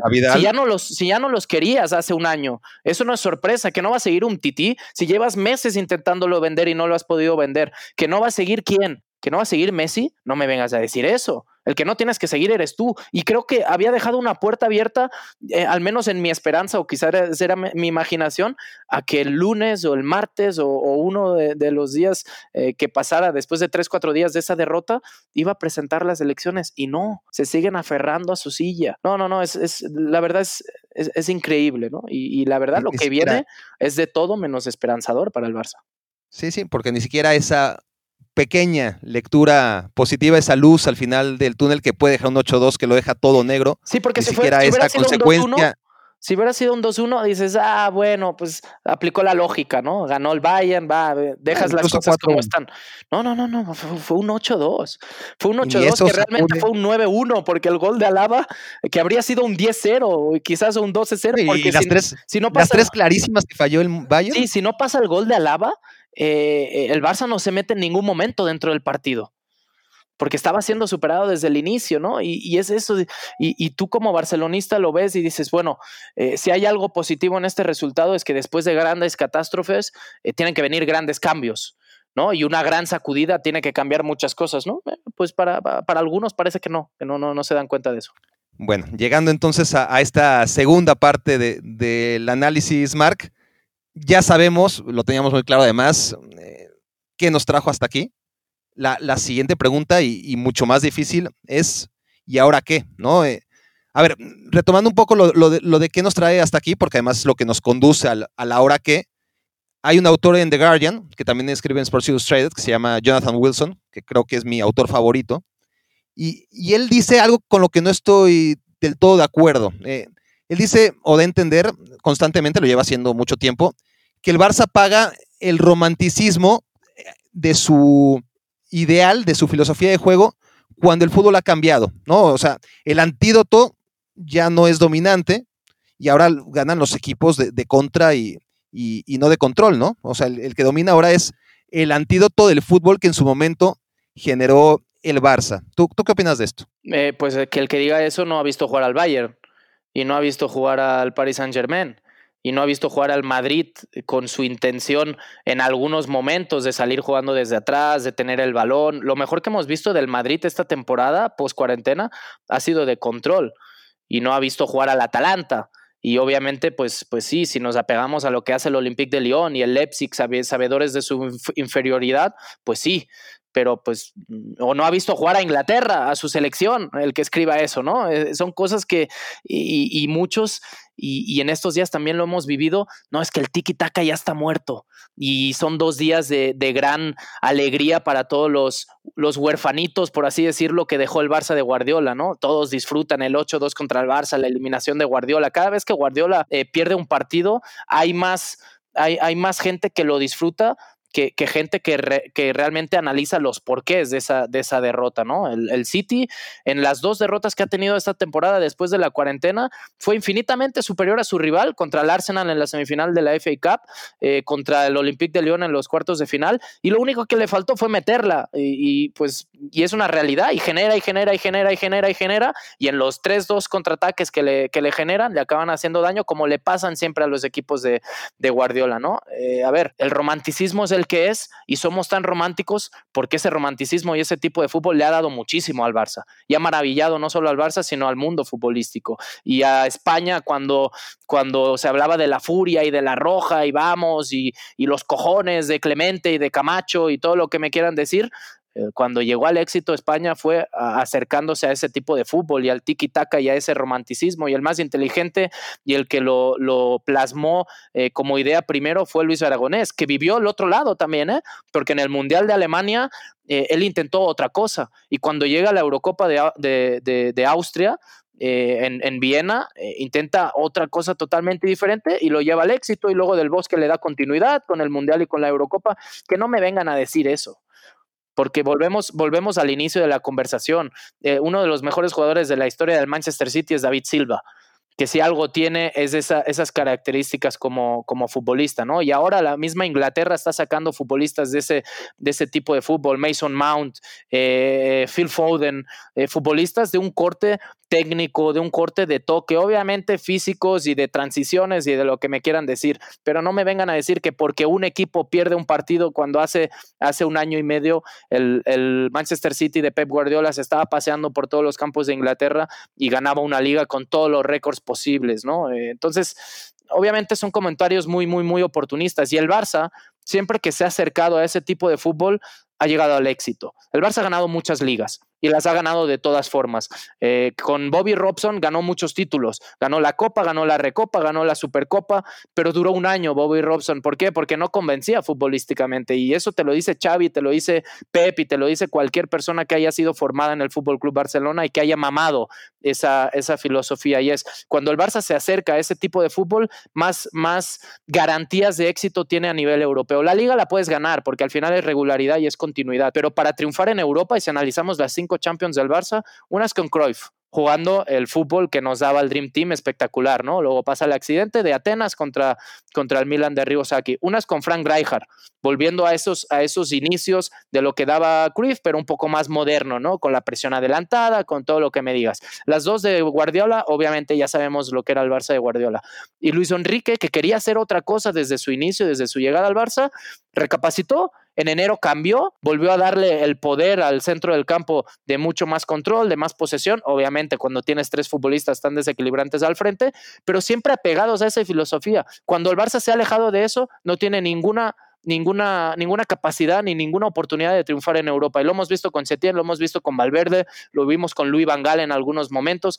O sea, son tantos los entrenadores de renombre que han pasado por el Barça y no han podido triunfar porque no se han apegado a esa filosofía. Entonces, que no me vengan a decir que es un romanticismo y que ese tipo de fútbol ya está muerto. No, no, no, no lo acepto. Sí, yo, yo, yo sin estar de acuerdo en el empleo de, de ese adjetivo por parte de Jonathan Wilson, en su defensa sí entiendo un matiz, ¿no? Porque puedes jugar a controlar mientras mantengas las costumbres, ¿no? En este caso, no es que el Barcelona juegue igual a cómo jugaba antes y que se haya quedado estancado ahí, sino que perdió las buenas costumbres indispensables para ejercer exitosamente el fútbol de control, la presión alta, ¿no? Eh, la recuperación de balón, la intimidación al espacio, como se adaptó en su momento eh, el, Barça Luis Enrique, que, que, tuvo que hacer ese, ese cambio porque sus jugadores ya no eran los mismos y los que eran los mismos pues lo eran de nombre, pero obviamente no con las características físicas que tenían en 2009-2011, llegados a 2015, el Barcelona se adapta y ejerce una intimidación al espacio que no tenía antes, ¿no? Pero ahora el Barça ha perdido no solamente la filosofía, porque no podemos hablar de que el Barça tiene una filosofía de juego clara, no, no, no la tiene, no la tuvo con Valverde, mucho menos con Quique, sino que además perdió las costumbres que llevan a que puedas competir ya no hablemos de ganar con el fútbol control. Sí, totalmente, porque, y, y, sobre todo lo hemos analizado en estos últimos partidos, el Barça de, de Quique Setién, cómo se defendía metiendo un tercer central, cambiando el delantero centro por otro central. Cuando al Barça lo que hacía históricamente era aburrir a sus rivales con la posesión, con un 1-0, con un 2-0, con un 5-0, con el resultado que fuera. ¿Cuál era la filosofía del Barça? Tener el balón, tener el balón, tener el balón. Sí, sí, sí. también. Sí, e, es que esa, esa, era la, realidad y cuando tú ya has perdido esa, esa esencia, pues te acaba alejando, ¿no? Y viene el Bayern y no, es que el, el tiki-taka y el romanticismo ya está muerto. Bueno, es que el Bayern te mató en posesión, te mató en pases, te mató eh, quizás en posesión real, ¿no? Porque el Barça también se acercó mucho en cuanto a la posesión, si vemos las No, pero en recuperación de balón y, tener la pelota donde cuenta. En todo, en todo. Y creo que cuando se ha partido, perdido esa esencia, y por eso vuelvo a lo mismo. O sea, tiene que haber alguien en la directiva que abra los ojos y se dé cuenta de esas cosas. No, no, porque nosotros lo digamos, sino porque ellos, como directivos, tienen que estar lo suficientemente capacitados, o al menos pensamos que lo están para poder hacer un análisis de lo que le está faltando a este equipo y de lo que ha dejado de hacer y lo mucho que se está alejando de, lo que tanto le dio. Y creo que no lo entienden. No, no, no sé. No, no sé si no es que no quieren o, no, no, no, no, no. A mí, a mí el Barça como ente, ¿no? Me, se me asemeja al típico revolucionario histórico, ¿no? Carismático, que, llega al poder con sus ideas, eh, y la innovación y, que llegado ahí, ¿no? Por el lugar por el que tanto luchó durante tantos años, se acomodó, ¿no? Perdió los ideales, eh, no se adaptó al nuevo mundo que él mismo provocó, ¿no? Eh, me refiero al, fútbol de control y salida de balón desde abajo. Cambiaste las reglas del fútbol, ¿no? Y, provocaste una nueva, un nuevo antídoto de presión alta, con la línea escalonada de cinco mediocampistas en, recuperación. Y, tú te quedaste ahí en el limbo, ¿no? Ni te enteraste que ya hay un antídoto a, lo que tú proponías, ni ejerces lo que tú proponías antes, y te quedas en, esa burbuja donde, donde este revolucionario ni, ni, juega con su modelo, ni adapta eh, las variaciones que, ha provocado él mismo en el juego. Y, lo que era una figura de culto, pues ahora es un ser despreciable. Y esto, ejemplos en la historia, no nos vamos a meter en política, me parece que no sería lo más oportuno, pero creo que todos tenemos en la cabeza varios nombres. Sí, e, es que una cosa es ser, necios y ser tercos, ¿no? Y no, ah, voy a, voy a querer eh, salir jugando desde atrás cuando el equipo rival me está presionando en toda la cancha, ¿no? A ver, obviamente el Barça va a hacer eso, pero, o, esperaríamos que, hiciera eso, pero también, eh, como tú dices, pues ya, ya existen prácticamente todos los antídotos, ¿no? Pero aún así, a Guardiola le presionan en todos, en todos sus equipos y en todas las canchas a las que va, de una u otra forma, presión alta, presión baja, no nos vamos a, aquí a centrar en, en tecnicismos, pero, pero tú tienes, así como los equipos rivales evolucionan, tú con tu filosofía y con tu esencia tienes que también evolucionar y buscar, y buscar eh, poder contrarrestar las formas que, con las que te juegan, ¿no? Y, el Barça, y hablando meramente de lo futbolístico, no lo ha hecho, quizás porque no ha tenido técnicos capacitados para hacerlo, pero si no los ha tenido, eh, la gran culpa es de los, que, de los que fichan o de los que deciden quién va a ser el técnico, ¿no? Y vuelvo a lo mismo, no hay nadie en la directiva que se dé cuenta de eso. Claro, lo que decíamos, ¿no? Eh, eh, el Barça de Guardiola se acaba, porque se tenía que acabar, se, acaba mucho más pronto de lo que cualquiera hubiera deseado, pero el mismo Guardiola dice, es que déjense historias, ¿no? Ya no daba para más y, no daba para más, más allá de que nosotros podamos seguir pensando que si le hubieran hecho la vida un poco más fácil, los eh, seres que siguen ahí en esa junta directiva, más los que ya renunciaron, seguramente habría podido estirar un poco más su legado. Pero bueno, se, se va Guardiola, es una realidad, se tenía que ir en algún momento, el Barcelona sufre esa transición eh, con Tito Vilanova, con sus problemas, desgraciadamente. El, equipo mantuvo la inercia por un tiempo, pero no le alcanzó para mucho más y, cayeron los siete goles en dos partidos contra el Bayern. Llegó lo de Tata Martino, que honestamente fue un desastre.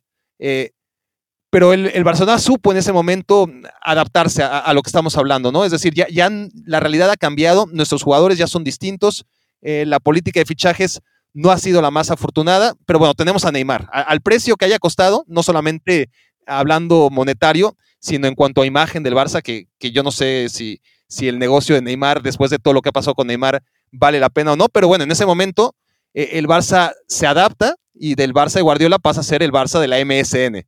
Pero se va Neymar y ahí se quedó, ¿no? Es, es el Barça de la que, de la MS, una MS que pasan los años y, y ya no son las MS del tamaño que, fueron antes, eso es obvio. Me, hizo mucha gracia el Barça de la, de la MS, ¿no? No sé si eres muy fan de la, de la banda o no, de la música regional eh, mexicana.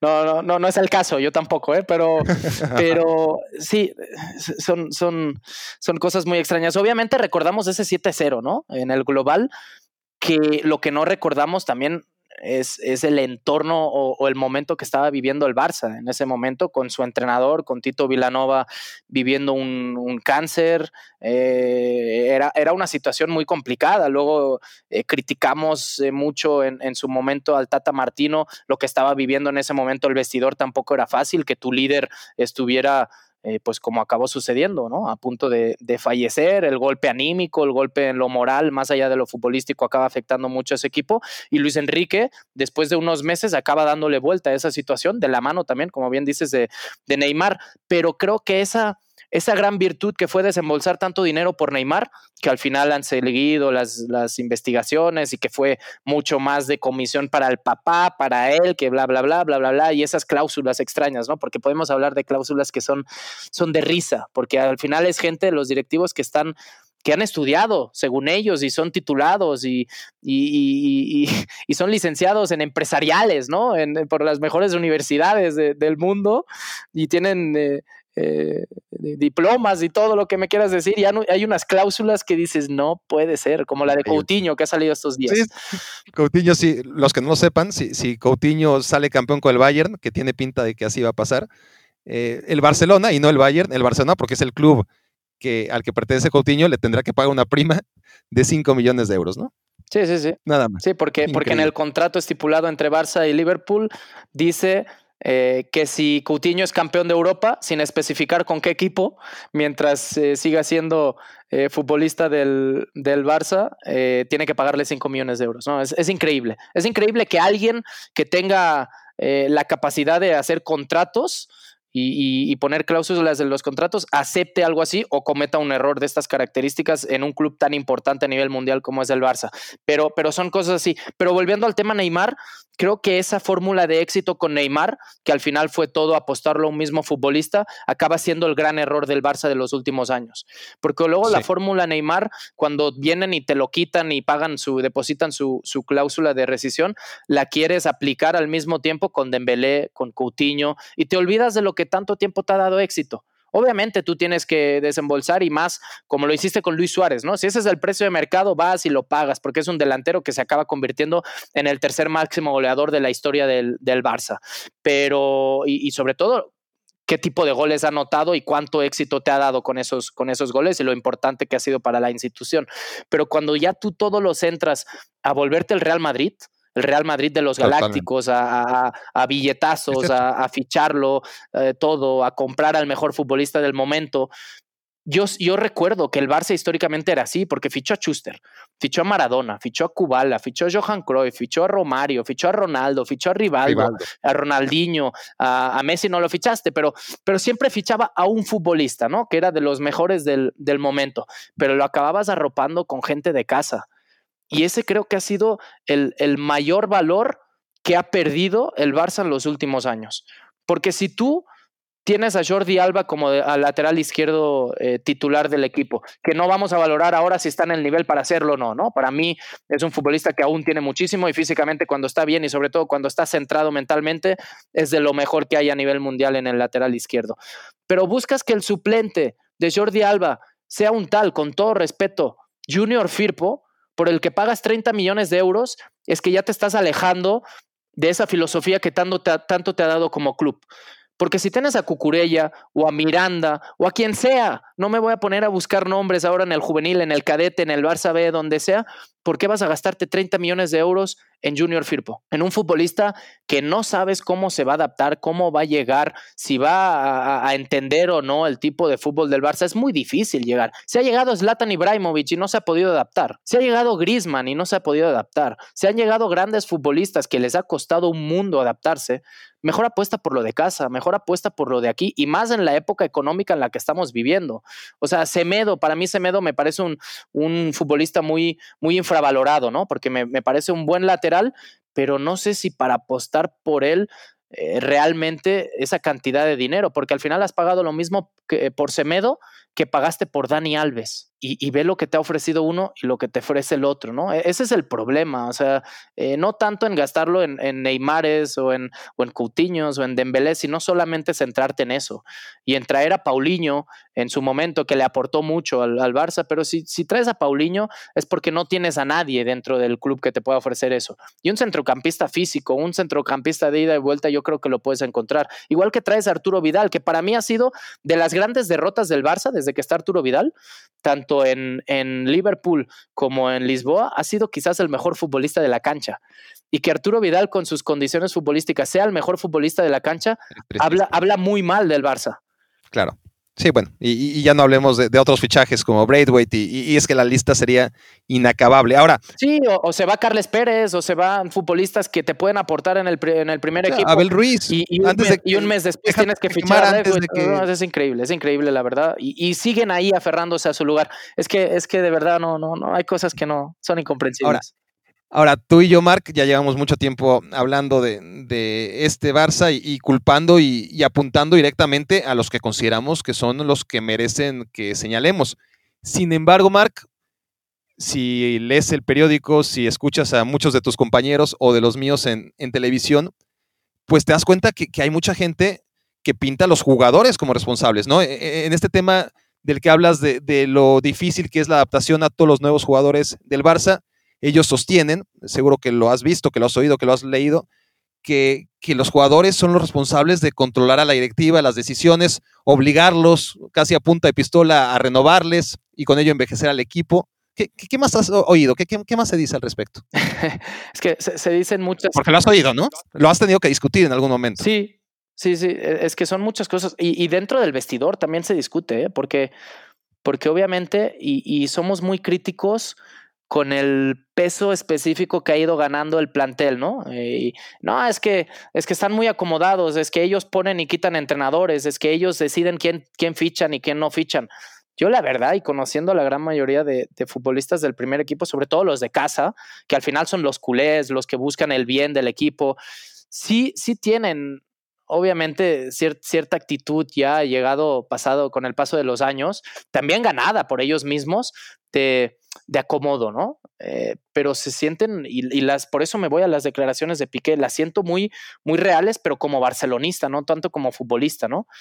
Y, realmente, eh, y, y, salió una información ahora, eh, no sé si fue el sábado o el domingo, después del partido contra el Bayern, que el, que el núcleo duro del plantel, de la plantilla del Barça, se había planteado seguir si hay elecciones si no hay elecciones, nos vamos a ir. Y, y, eso yo lo veo, en caso de que sea cierto, que no, no lo sé, no lo sé hasta qué punto, lo, lo veo muy, muy pensando como barcelonistas más que como futbolistas, ¿no? Porque si tú tomas esa decisión como futbolista, al final tú tienes tu contrato firmado y ahora quién, seamos sinceros, ¿quién va a llegar a día de hoy por mes y va a pagar 250 millones de euros para llevárselo? ¿Hay alguien? ¿O quién va, quién va a pagar 100 millones por Piqué en estos momentos? Digo, por Messi quizás sí, un Manchester City, un Paris Saint Germain, pero por Piqué, por Jordi Alba, ¿quién va a venir a pagar? O sea, eh, hay, hay ciertos futbolistas que en el momento que viven quizás ya no tienen mercado a, las cláusulas de rescisión que se apegan, ¿no? Y ya lo más triste sería que incluso los directivos del Barça bajaran el precio para que se pudieran ir, ¿no?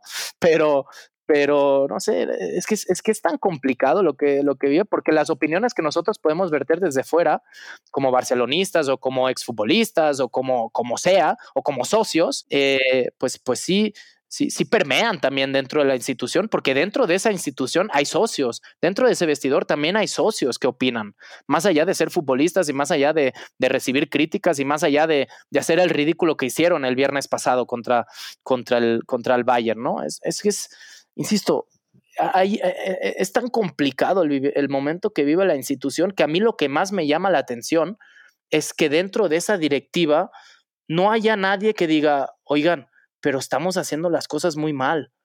Oigan, es que miren, analicen esto, esto, esto, esto. Miren lo que estamos dejando de hacer. Miren hacia dónde va el rumbo del club.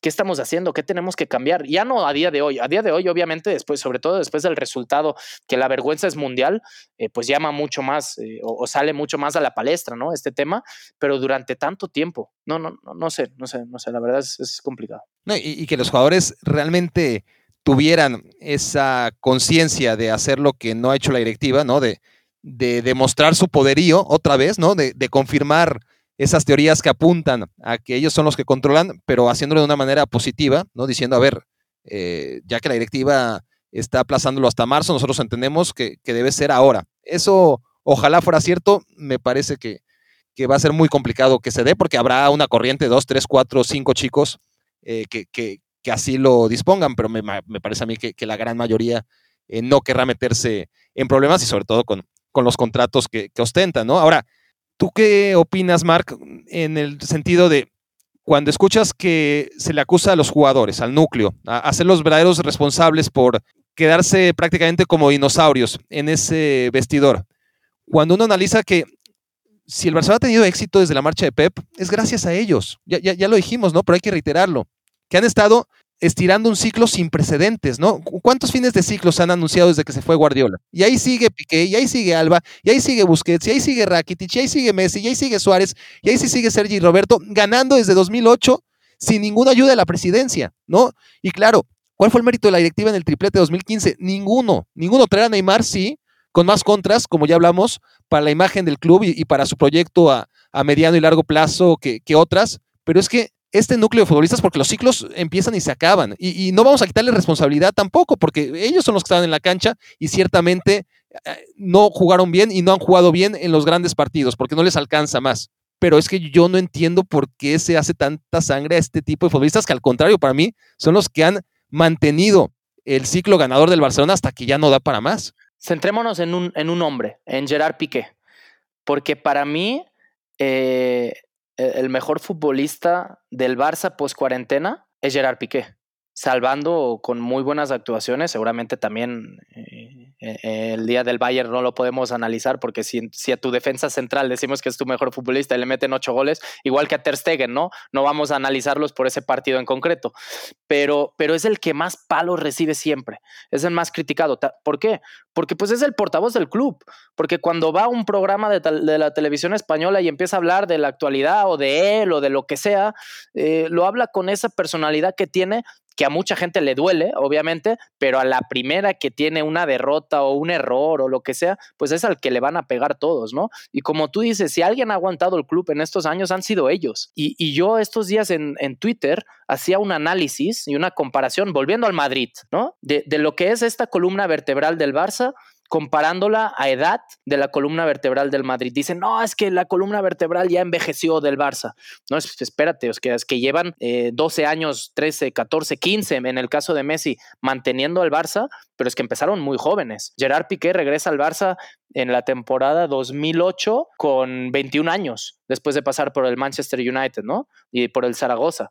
Y ahora tiene 33 porque es del 87 Gerard Piqué. Que me digan que un futbolista de 33 años está viejo y ya no tiene nada más que darle al Barça, es que no entienden absolutamente nada. Leonel Messi igual. Pero si vamos, vamos a hacer la comparación, si quieres, con el Madrid. Courtois, columna vertebral. Courtois, Ter Stegen, 28 años los dos. Sergio Ramos, Piqué. Sergio Ramos 34, Piqué 33. Eh, centro del campo, eh, Tony Cross tiene 30, Sergio Busquets tiene 31. Luka Modric, el número 10, tiene 34 años, Messi tiene 33. Vamos eh, con Luis Suárez. Luis Suárez tiene 33, Karim Benzema va a cumplir 33 en diciembre. Eh, Marcelo, Marcelo tiene 32 porque es del 88 y Jordi Alba tiene 31. Eh, con más eh, continuidad o menos, estamos analizando a los capitanes, estamos analizando a la columna vertebral de un equipo y otro. Es que me van a decir, no, es que Modric no ha sido tan titular, es que Marcelo ya no es titular porque está Mendy. Ahí está el problema. ¿Cómo acompañas a tu columna vertebral? Creo que hay futbolistas suficientes en el Barça, como los hay en el Madrid, en esa regeneración, porque llega Valverde, ¿no? En el Madrid y tienes a Isco, y tienes a Marco Asensio, y llega Mendy, y tienes a Barán, y tienes a no sé quién, y a no sé cuántos, y empezamos a decir nombres, y a Rodrigo, y a Vinicius, y a los que me quieras decir, y cómo los acompaña, a todo y esa juventud a todo aquel adolescente que promete convertirse en el nuevo Messi, por si las dudas, lleva ya siete, ocho años fichándolo el Madrid, ¿no? Por eso, Desde Rodrigo a Vinicius, a Odegaard, a todos. Y el Barça de todos esos, bueno, pues es que tienes a Coutinho que tiene 28 años, pero ¿a dónde lo mandas? No lo quieres en tu equipo. ¿Por qué? Porque has hecho una mala política de fichajes y porque prefieres traer a Griezmann, que es un gran delantero centro, pero para meterlo en la banda izquierda. O sea, yo no entiendo eso. ¿Quién lleva la política de fichajes en el Barça? ¿Cómo quieres acompañar a tu columna vertebral para que no se vea tan, tan pobre? Rakitic, pues quizás Rakitic ya lo dio todo. Arturo Vidal quizás ya lo dio todo. Para acompañar a esa columna vertebral lo que tienes que traer es ya lo trajiste a Artur, de 23 años, pero lo acabas cambiando por otro futbolista de 30 años, que también me parece un gran futbolista, pero ya tiene 30 años, como es Pjanic. ¿Y por qué lo traes? Eso es lo más dramático para cuadrar las cuentas de, tu pésima y asquerosa gestión económica. Es que es lamentable. Tienes a Lenglet, que es un futbolista joven de mucho futuro. Está bien. Busca un buen lateral izquierdo eh, en el mercado. No sé, ya tenías a Lucas Diñe, eh, no lo aprovechaste, se fue, está jugando bien en el, en el Everton. Eh, tráete algo que te aporte. Eh, acompaña bien a tu columna vertebral. Ese es el gran problema, no la columna vertebral en sí, porque si analizamos la del Bayern y todos me decían, no, es que esa comparación, el Madrid también ya va de salida, ganó la liga porque fue el menos peor de los dos. Hacemos con el Bayern si quieres. Neuer tiene 34 años, Boateng va a cumplir 32 años, Müller va a cumplir 31 años, Lewandowski va a cumplir 31 años, Javi Martínez tiene 32 años, eh, eh, Thiago va a cumplir, tiene 29 años. O sea, a ver, Perisic tiene 31 años, hablo de columna vertebral. Obviamente luego tienes a jugadores jóvenes, tienes a Goretzka, tienes a Gnabry, tienes a Schule, tienes a Kimmich, que para mí es de los mejores futbolistas de Europa porque además solo tiene 25 años y puede jugar en tres posiciones y ser el, mejor. en su posición, eh, como central, como lateral, como centrocampista. Es que, es que el problema es cómo acompañas, cuál es tu política de fichaje. y además llevas pensando a largo plazo, porque ya trajiste a Nubel a la portería, ¿no? Eh, a partir de la próxima temporada, el arquero del Schalke 04, ya trajiste a Leroy eh, ya, estás pensando en el futuro, ya trajiste la temporada pasada a ARP, algunos saldrán y otros no. Eh, apostaste por Renato, te salió mal, ni modo, pues ya no está Renato, pero es un club que trabaja, ¿no? Claramente trabaja. Y piensa en eso, y piensa en, cómo acompañar a tu columna vertebral, y vuelva a lo mismo al ejemplo que poníamos hace rato. Thomas Müller, a principio de temporada, eh, o, no sé si fue después del Mundial, ¿no? cuando toma la decisión Joachim Lowe, que dice a Müller, a Boateng, a este, a este, a este, ya no los voy a llamar más. Y estamos hablando de futbolistas de 29 años, de 30 años.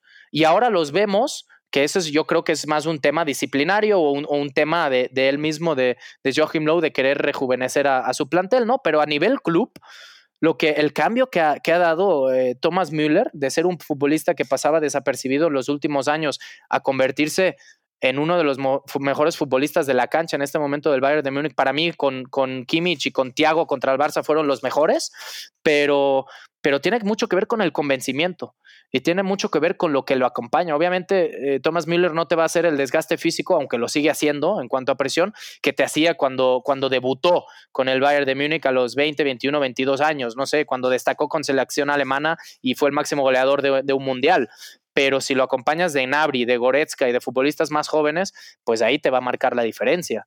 Y esa es la diferencia entre unos equipos y otros, y esa es la diferencia entre, entre la planeación o no planeación en una institución como el Bayern, que es ejemplar, y una institución que lo era también ejemplar, pero que ya lo ha dejado de hacer, como el Barça. Claro. Ahora, volemos y, vamos a transportarnos ya para ir cerrando, Marc, Em, a un mundo irreal, ¿no? En el que los jugadores se planten y digan, no, eh, si la directiva no tiene respeto ni luto ante lo que acaba de acontecer, nosotros tenemos la vergüenza para exigirles que convoquen elecciones este mismo septiembre, ¿no? Y voy yo y, junto firmas entre todos los socios del Barcelona que escuchan Me quiero volver chango y, tú y yo nos presentamos, ¿no? Eh, a las elecciones y, las ganamos, ¿no? Eh, presidente y vicepresidente del club. ¿Por, dónde empezamos? Porque, porque, claro, hay que, todo lo que tú dices respecto al perfil de los jugadores, hay que agregarle que cómo vas a tener esto cuando tenías a Chiqui Beiristain. Bueno, se te fue, ni modo. Eh, ¿Qué vas a hacer? Trajiste a su bizarreta, ¿cómo le pegaron a Subi? Qué barbaridad. Hasta que se fue. Llegó Rexhack, llegó Braida, llegó Robert Fernández, llegó Pep Segura, llegó a Vidal. Todo esto en, en cuánto? Uno por año. Así no se puede empezar, ¿no? E, está claro que, si no tienes ni siquiera un director deportivo, un director de fútbol que pueda quedarse por lo menos un proceso, cuando menos de cinco años en la cancha, jamás vas a ver reflejado tampoco un proyecto. Entonces, ¿por dónde empezaríamos? Ganamos las elecciones, Marc, felicidades. Eh, ¿Y ahora qué hacemos? traer a Monchi. ¿Te parece Monchi? Porque Monchi se ha especializado. Obviamente, lo, que hace grande a Monchi es que ficha barato y después vende caro el Barcelona no tiene esa necesidad de, fichar barato. Es decir, para encontrar talento. Y, no tenía. Bueno, es verdad, es verdad, es verdad. Tiene razón. Hay que adaptarnos a la nueva realidad, es verdad. No, no, no sé. Yo creo que hay gente capacitada, eh, totalmente capacitada eh, del entorno y de la historia del Barça para poder tomar esa posición de director deportivo, ¿no? De secretario técnico. Pero, pero pues cuando te has gastado tanto dinero en secretarios técnicos y hablando de Pep Segura, hablando de Ramón Planes, hablando de Rubén Fernández, hablando de Braida, que es gente que sí ha pasado en algún momento por el Barça, pero no es Puyol, no es Xavi, no es Iniesta, no es Piqué, no es Guardiola, no es Chiqui Begiristain, gente que triunfó tanto en el, en el Barça, pues ¿por qué no apostar por alguien que tiene una fórmula de éxito, no? Y obviamente Monchi, eh, pues gasta poco con futbolistas que valen poco y los acaba vendiendo en mucho, porque esas son las necesidades del Sevilla. Si tú a Monchi lo traes al Barça, pues tendrá un budget mucho más amplio y podrá fichar futbolistas de, más nivel. Podrá gastar un poquito más de lo que gasta en el Sevilla, ¿no? Yo creo que se aburriría porque no tendría que buscar tanto debajo de las piedras. Pero no, no, era un comentario así. Obviamente, Monchi es un hombre de éxito y, tiene la fórmula. No sé si sería la fórmula idónea para, para el Barça, pero sí lo que haría desde un principio y, me quiero ir un poco a la decisión que, están, que es inminente, ¿no? Yo que, creo que ya prácticamente es oficial, no me he metido en, Twitter para checarlo, pero es la llegada de Ronald Koeman. es la llegada de Ronald Koeman, ya está ya aterrizado en Barcelona, estaba en Ámsterdam negociando con Oscar Grau, que es el CEO del club y, la Federación Holandesa su finiquito. El Barça paga un millón de euros para liberar al holandés y es el próximo entrenador del Barça. Me parece de no vivir institucionalmente el, Barça, el, momento que vive, y veía un análisis tuyo de lo que había hecho y no había hecho eh, en redes sociales, en Twitter, eh, Ronald Koeman como entrenador. Ayúdame, eh, fracasó en el Benfica, fracasó. Sí, a ver, obviamente tuvo, tuvo su paso que, que, hay que analizar también en el contexto, ¿no? Estuvo en el Ajax, estuvo en el PCB, estuvo en el Feyenoord, estuvo en el AZ, pero, pero el contexto Eredivisie me parece que no es de alta competencia. Entonces, si analizamos lo que hizo fuera de Países Bajos, estuvo en el Benfica, estaba empezando como entrenador, le fue muy mal, no hay problema. Eh, en, Valencia, Valencia, creo que es el ejemplo más claro. Porque además vivió una situación parecida, ¿no? Eh, salvando las distancias. Es que el Valencia es el Barça, es el Barça en minúsculo, eh, a escala, pero es que es lo mismo. Y llegó y intentó sacar a todo el mundo. Sacó del equipo, incluso del plantel, a Albelda, a Baraja y a Cañizares, que eran los emblemas de ese equipo, los capitanes de ese equipo. ¿Todo para qué? Y, todo para, para, echarse a todo el mundo en contra y, más con las dificultades que presenta el valencianismo, que lo estamos viviendo y lo hemos vivido durante mucho tiempo. Un equipo que no pintaba para absolutamente nada, gana ligas, gana copas y gana UEFAs y aún así eh, la afición no, no, no, está conforme, ¿no? Podríamos hacer un paralelismo ¿eh? con el Barça en esa situación y en lo que está viviendo ahora y lo que llegaría a intentar hacer Ronald Koeman, porque me parece una persona de carácter, me parece una persona capaz para tomar decisiones que quizás otra gente no tiene ni el valor ni la capacidad de, tomarlas. Eh, siguiendo con el análisis, en el Everton fracasó, en el Southampton le fue bien, y yo le valoro mucho lo que está haciendo en el fútbol holandés o lo que ha hecho, porque Holanda venía de fracasar estrepitosamente a nivel eh, mundiales, Eurocopas, de no clasificar, de perder buenas generaciones de, fútbol, eh, obviando un poco lo que es el Mundial de, de, Brasil y el Mundial de, Sudáfrica, en las que son finalistas y, semifinalistas, eh, siempre a las puertas del éxito, como ha sido históricamente Holanda, pero la, ha vuelto a meter en la palestra con una muy buena generación de futbolistas jóvenes. Creo que eso sería importante si lo lograra hacer también de la mano de Frankie de Jong, que para mí es el entrenador que mejor lo ha hecho jugar, con, con el entrenador del Ajax a nivel selección. Veíamos al de Jong este año en selección y lo veíamos en el Barça y decíamos es un futbolista totalmente diferente, pero, pero ahí podría servir realmente la figura de Ronald Kuman para esta regeneración del plantel, partiendo siempre, y como él lo ha declarado, y esta entrevista que ahora ponen tanto de que hace unos meses dio a TV3 con Ricardo Torquemada, en la que dice eh, y analiza la columna vertebral del Barça, que quizás, y, y hace hincapié en eso, eh, y lo dice muy claro, quizás ya todos superan los 30, pero quizás aún les quedan unos años. No, él no dice voy a sacarlos a todos, pero todos nos quedamos con eso, ¿no? Pero yo, yo creo que eso sería válido. Y quizás él sería válido, insisto, si institucionalmente el Barça no viviera al momento que está viviendo. Porque, a ver, pongámonos a pensar, ¿por qué Ronald Kuman en este momento de su carrera acepta el puesto de entrenador del Barça, siendo entrenador de la selección holandesa de su país, a las puertas de una Eurocopa que se va a jugar el próximo verano, y sobre todo siendo consciente que en marzo quizás entra otro presidente y que le dice, oiga, señor Ronald Kuman, yo no quiero que usted sea el entrenador del Barça, váyase. ¿Por qué acepta eso? Porque es única oportunidad, porque en mi opinión es porque nunca, en, condiciones normales nadie le ofrecería a Ronald Kuman quizás el ser entrenador del Barça, entonces se está aferrado ahí. Y estás hablando de una leyenda del club, entonces las leyendas del club tienen mucho más fácil el acceso a la dirección técnica del Barça. Y si Ronald Kuman ha estado tanto tiempo en la órbita y no ha conseguido su objetivo de ser director técnico del Barça, es porque el club ha entendido que no es el hombre idóneo y no lo ha sido durante ya 20 años de trayectoria como entrenador, ¿no?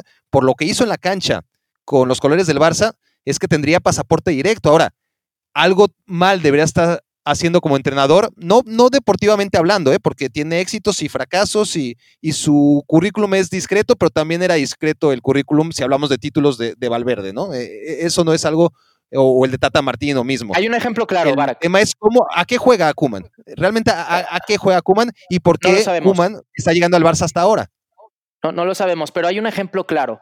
Eh, cuando entra en la Porta, que entra con Chiqui, con Sandro, con, todos estos nombres que han sido trascendentes eh, positiva o negativamente en el Barça en, las últimas dos décadas, ¿no?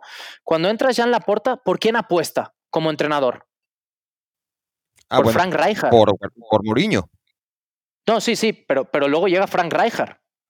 No sé, no sé, el, el, el entorno del Barça. La, la primera apuesta, claro. La, la primera apuesta, eh, sí. sí, sí, claro, sí. claro. Entienden, entienden que no es eh, Mourinho el hombre idóneo por, por el entorno del Barça, por lo que había generado en esos enfrentamientos contra el Barça de Rijkaard y todo eso, y luego ya no apuestan por él, ¿no?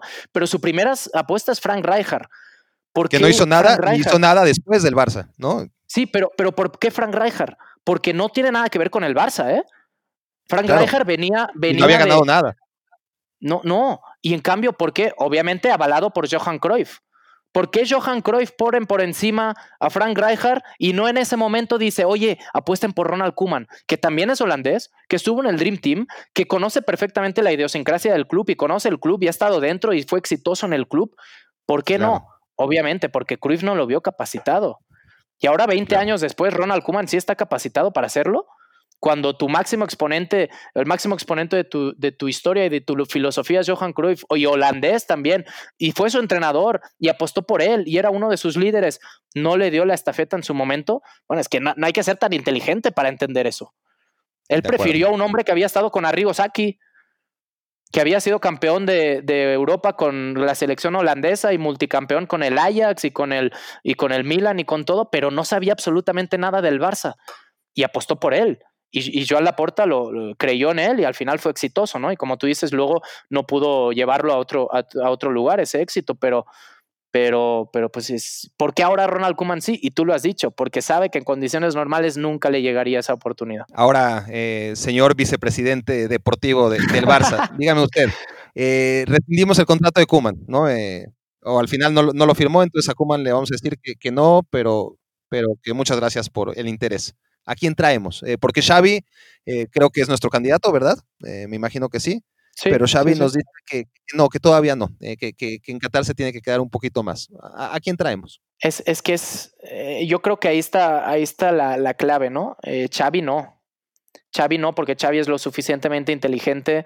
Ya lo fue en enero cuando lo O para no buscaron. venir con nosotros, para no subirse a No, un no, barco. no con nosotros, sino con la situación. Con la situación que vive el club. Yo creo que si hubiera ahora unas elecciones a día de hoy y entrara Víctor Fon o entrara Barack Feber y Marc Rosas y nosotros apostáramos por Xavi, Xavi vendría. Con todo el momento turbio que está viviendo el Barça, obviamente Xavi no quiere saber nada. Y si tiene que esperar muy a su pesar a que Messi ya no esté en el Barça, lo va a esperar y lo va a hacer. ¿Por qué? Porque sabe que ahora, ahora no puede tomar esa decisión, porque quemaría un cartucho que no tiene necesidad de quemar. Xavi, el día que quiera, levanta la mano y es entrenador del Barça. Esté quien esté. Bueno, excepto si está Guardiola, que eso no va a suceder nunca más. Supongo que somos conscientes de eso, ¿no? Que Guardiola no va a volver Yo a ser no. entrenador del Barça. Yo no, yo no pierdo la esperanza. Una cosa es la esperanza y otra es la realidad. Yo también, o sea, Pero y más con- el momento ¿por que está viviendo. A ver, no, no, no, no en un existe. contexto de final de, ¿no? Porque no creo, De creo- manera que con, con Guardiola, otros. Guardiola es mucho más inteligente que Zinedine Zidane. ¿Qué necesita, necesidad? Y lo digo ahora ya habiendo ganado una verdad. ¿Qué, ten- qué necesidad tiene Zinedine Zidane de volver a ser entrenador del Madrid? Después de en Sí, tres sí, años ganar tres Champions. Con las, co- con las, Sí, con las, con los condicionantes que sea, ¿eh? El Barça de no, Guardiola no, se va a volver a repetir, nunca más. Entonces Guardiola creo que es lo suficientemente inteligente como lo fue como futbolista de hacerse a un lado e irse en su momento a los 30 años, porque Sí. no quería caer seguramente en... en- ya, ya era muy criticado, Guardiola siempre fue muy criticado por, por su... Un poco el paralelismo de Piqué, el ejemplo de Piqué dándole mucho futbolísticamente, pero siendo un- una persona que opinaba tanto fuera que, que siempre crea esa controversia, ¿no? Guardiola se fue muy inteligentemente. El Barça de Guardiola no se va a repetir nunca más. Guardiola no tiene ninguna necesidad de volver al Barça, porque todo lo que haga será menos de lo que ya hizo, al menos como entrenador del primer equipo. Sí, porque no va a tener. Otra cosa es, otra cosa es que diga un día, con 60 años, con 50, con la edad que sea, que diga, oye, me voy al Barça B. Ya he ganado todo el dinero porque ya lo ha ganado. Ya he sido entrenador de, de la selección mexicana en el Mundial de no sé qué. Porque, porque ojo ahí, eh, una selección, yo creo que el, el próximo trabajo de Guardiola será una selección de segundo nivel, de segundo nivel, eh, no, no, no con o las Emiratos Árabes, algo así. No, no, no, no, para poder sé, pelear y para poder hacer algo. ahí. No, para poder pelear y para poder hacer algo, sí. O sea, eh, a ver, Guardiola no se va a ir a Brasil. ¿Por qué? Porque sabe que Brasil en un mundial o es campeón o es fracaso? No. Argentina Campeón jugando de manera increíble, además, que si no también es fracaso. Entonces yo sí veo, a, eh, no porque sepa absolutamente nada, porque sí he hablado con él del tema y, y sobre todo con gente de su staff, pero ponen de ejemplo una selección como México, ¿no? Que siempre está a las puertas, que tiene grandes generaciones, que tiene grandes futbolistas, pero siempre queda en la nada. Entonces, de, plantearse un, proceso mundialista, cuatro años, trabajar bien y llegar a un mundial, eh, obviamente sin ser favoritos a nada, pero poder plantarte en una semifinal, ser finalista, dar la sorpresa y ser campeón del mundo, o sea, obviamente es lo que tú decías de Inglaterra. Inglaterra siempre carga con un favoritismo que no sé si está acorde o va acorde con, con su realidad. Eh, quizás una Holanda, ¿no? Una selección así que, vive un poco a la sombra de las demás. Pero el próximo trabajo de Guardiola sin duda va a ser ese, nunca va a llegar al Barça. Pero volviendo a tu pregunta, porque ya nos desviamos mucho, ni Xavi ni Guardiola, yo apostaría como vicepresidente deportivo de Barek Feber. Mira, yo, tengo aquí uno. Empieza con N y termina con N. Porque además tenemos, obviamente, cartera libre. Uf, a, ver, a ver, a ver. Y, tiene más o menos tu edad. Ah, Julian Nagelsmann. ¿Sí? ¿Sí o no? pero te lo dejo abierto. Yo, aquí lo, no te estoy diciendo que es mi candidato, no, tenemos una lista de candidatos y como presidente y vicepresidente tenemos que analizarla. y lo que me encanta de él es que, es muy inteligente ¿eh? y, se adapta perfectamente al plantel que tiene y a las condiciones del, rival y del partido, porque Julian Nagelsmann te, te plantea un partido eh, al contraataque y te plantea un partido teniendo la posesión durante todo el partido y atacando al rival por bandas y siendo profundo y buscando amplitud y lo que sea, solo para hacerle daño al rival. Y creo que sería lo suficientemente inteligente para adaptarse a la filosofía y al ADN Barça, ¿no? Con los futbolistas eh, eh, que, que necesitara. Sí, pero yo me iría por Roberto Martínez. Yo creo que Roberto Martínez Em, además de ser catalán, además de conocer el Barça, además de tener una preparación espectacular, además de por fin haber puesto en el lugar que se merece a la mejor generación de la historia del fútbol belga. Sí, no sé si el tiempo con Wilmots, qué horror. Sí, sí, sí, no, no sé si la del 86 mejora la generación actual. Para mí no, para mí en estos momentos tienen al mejor futbolista del momento a nivel mundial, que es eh, Kevin De Bruyne, pero, pero eh, Roberto Martínez me gusta mucho como futurible del Barça por el mensaje, por la claridad y por cómo juegan sus equipos. ¿no? Creo que, está muy, muy, muy preparado y muy capacitado para poder serlo. Yo creo que esa, eh, esperando a Xavi o, soñando en Guardiola, sería mi mayor apuesta, Roberto Martínez. Ahora, em, para apresurar esto, porque ya nos van a sacar de, la sala de, juntas del Camp Nou, ¿se va o se queda? Eh, ya diste varios argumentos, pero, pero quizás sin profundizar demasiado. O sea, tú como vicepresidente eh, o presidente, porque no, hemos todavía definido quién es el presidente y quién es el vicepresidente en esta candidatura que ha ganado la presidencia virtual del Barça. Yo vicepresidente deportivo. Bueno, em, vicepresidente deportivo, eh, Antoine Griezmann, ¿se va o se queda? Se queda. Luis Suárez. Eh, se queda un par de años más. Dembélé. Aceptando su rol, aceptando su rol, ¿eh? Aceptando su rol, ya de menos protagonismo. No suplente, pero menos protagonismo, sin duda. Eh, Usman Dembélé se queda, se queda.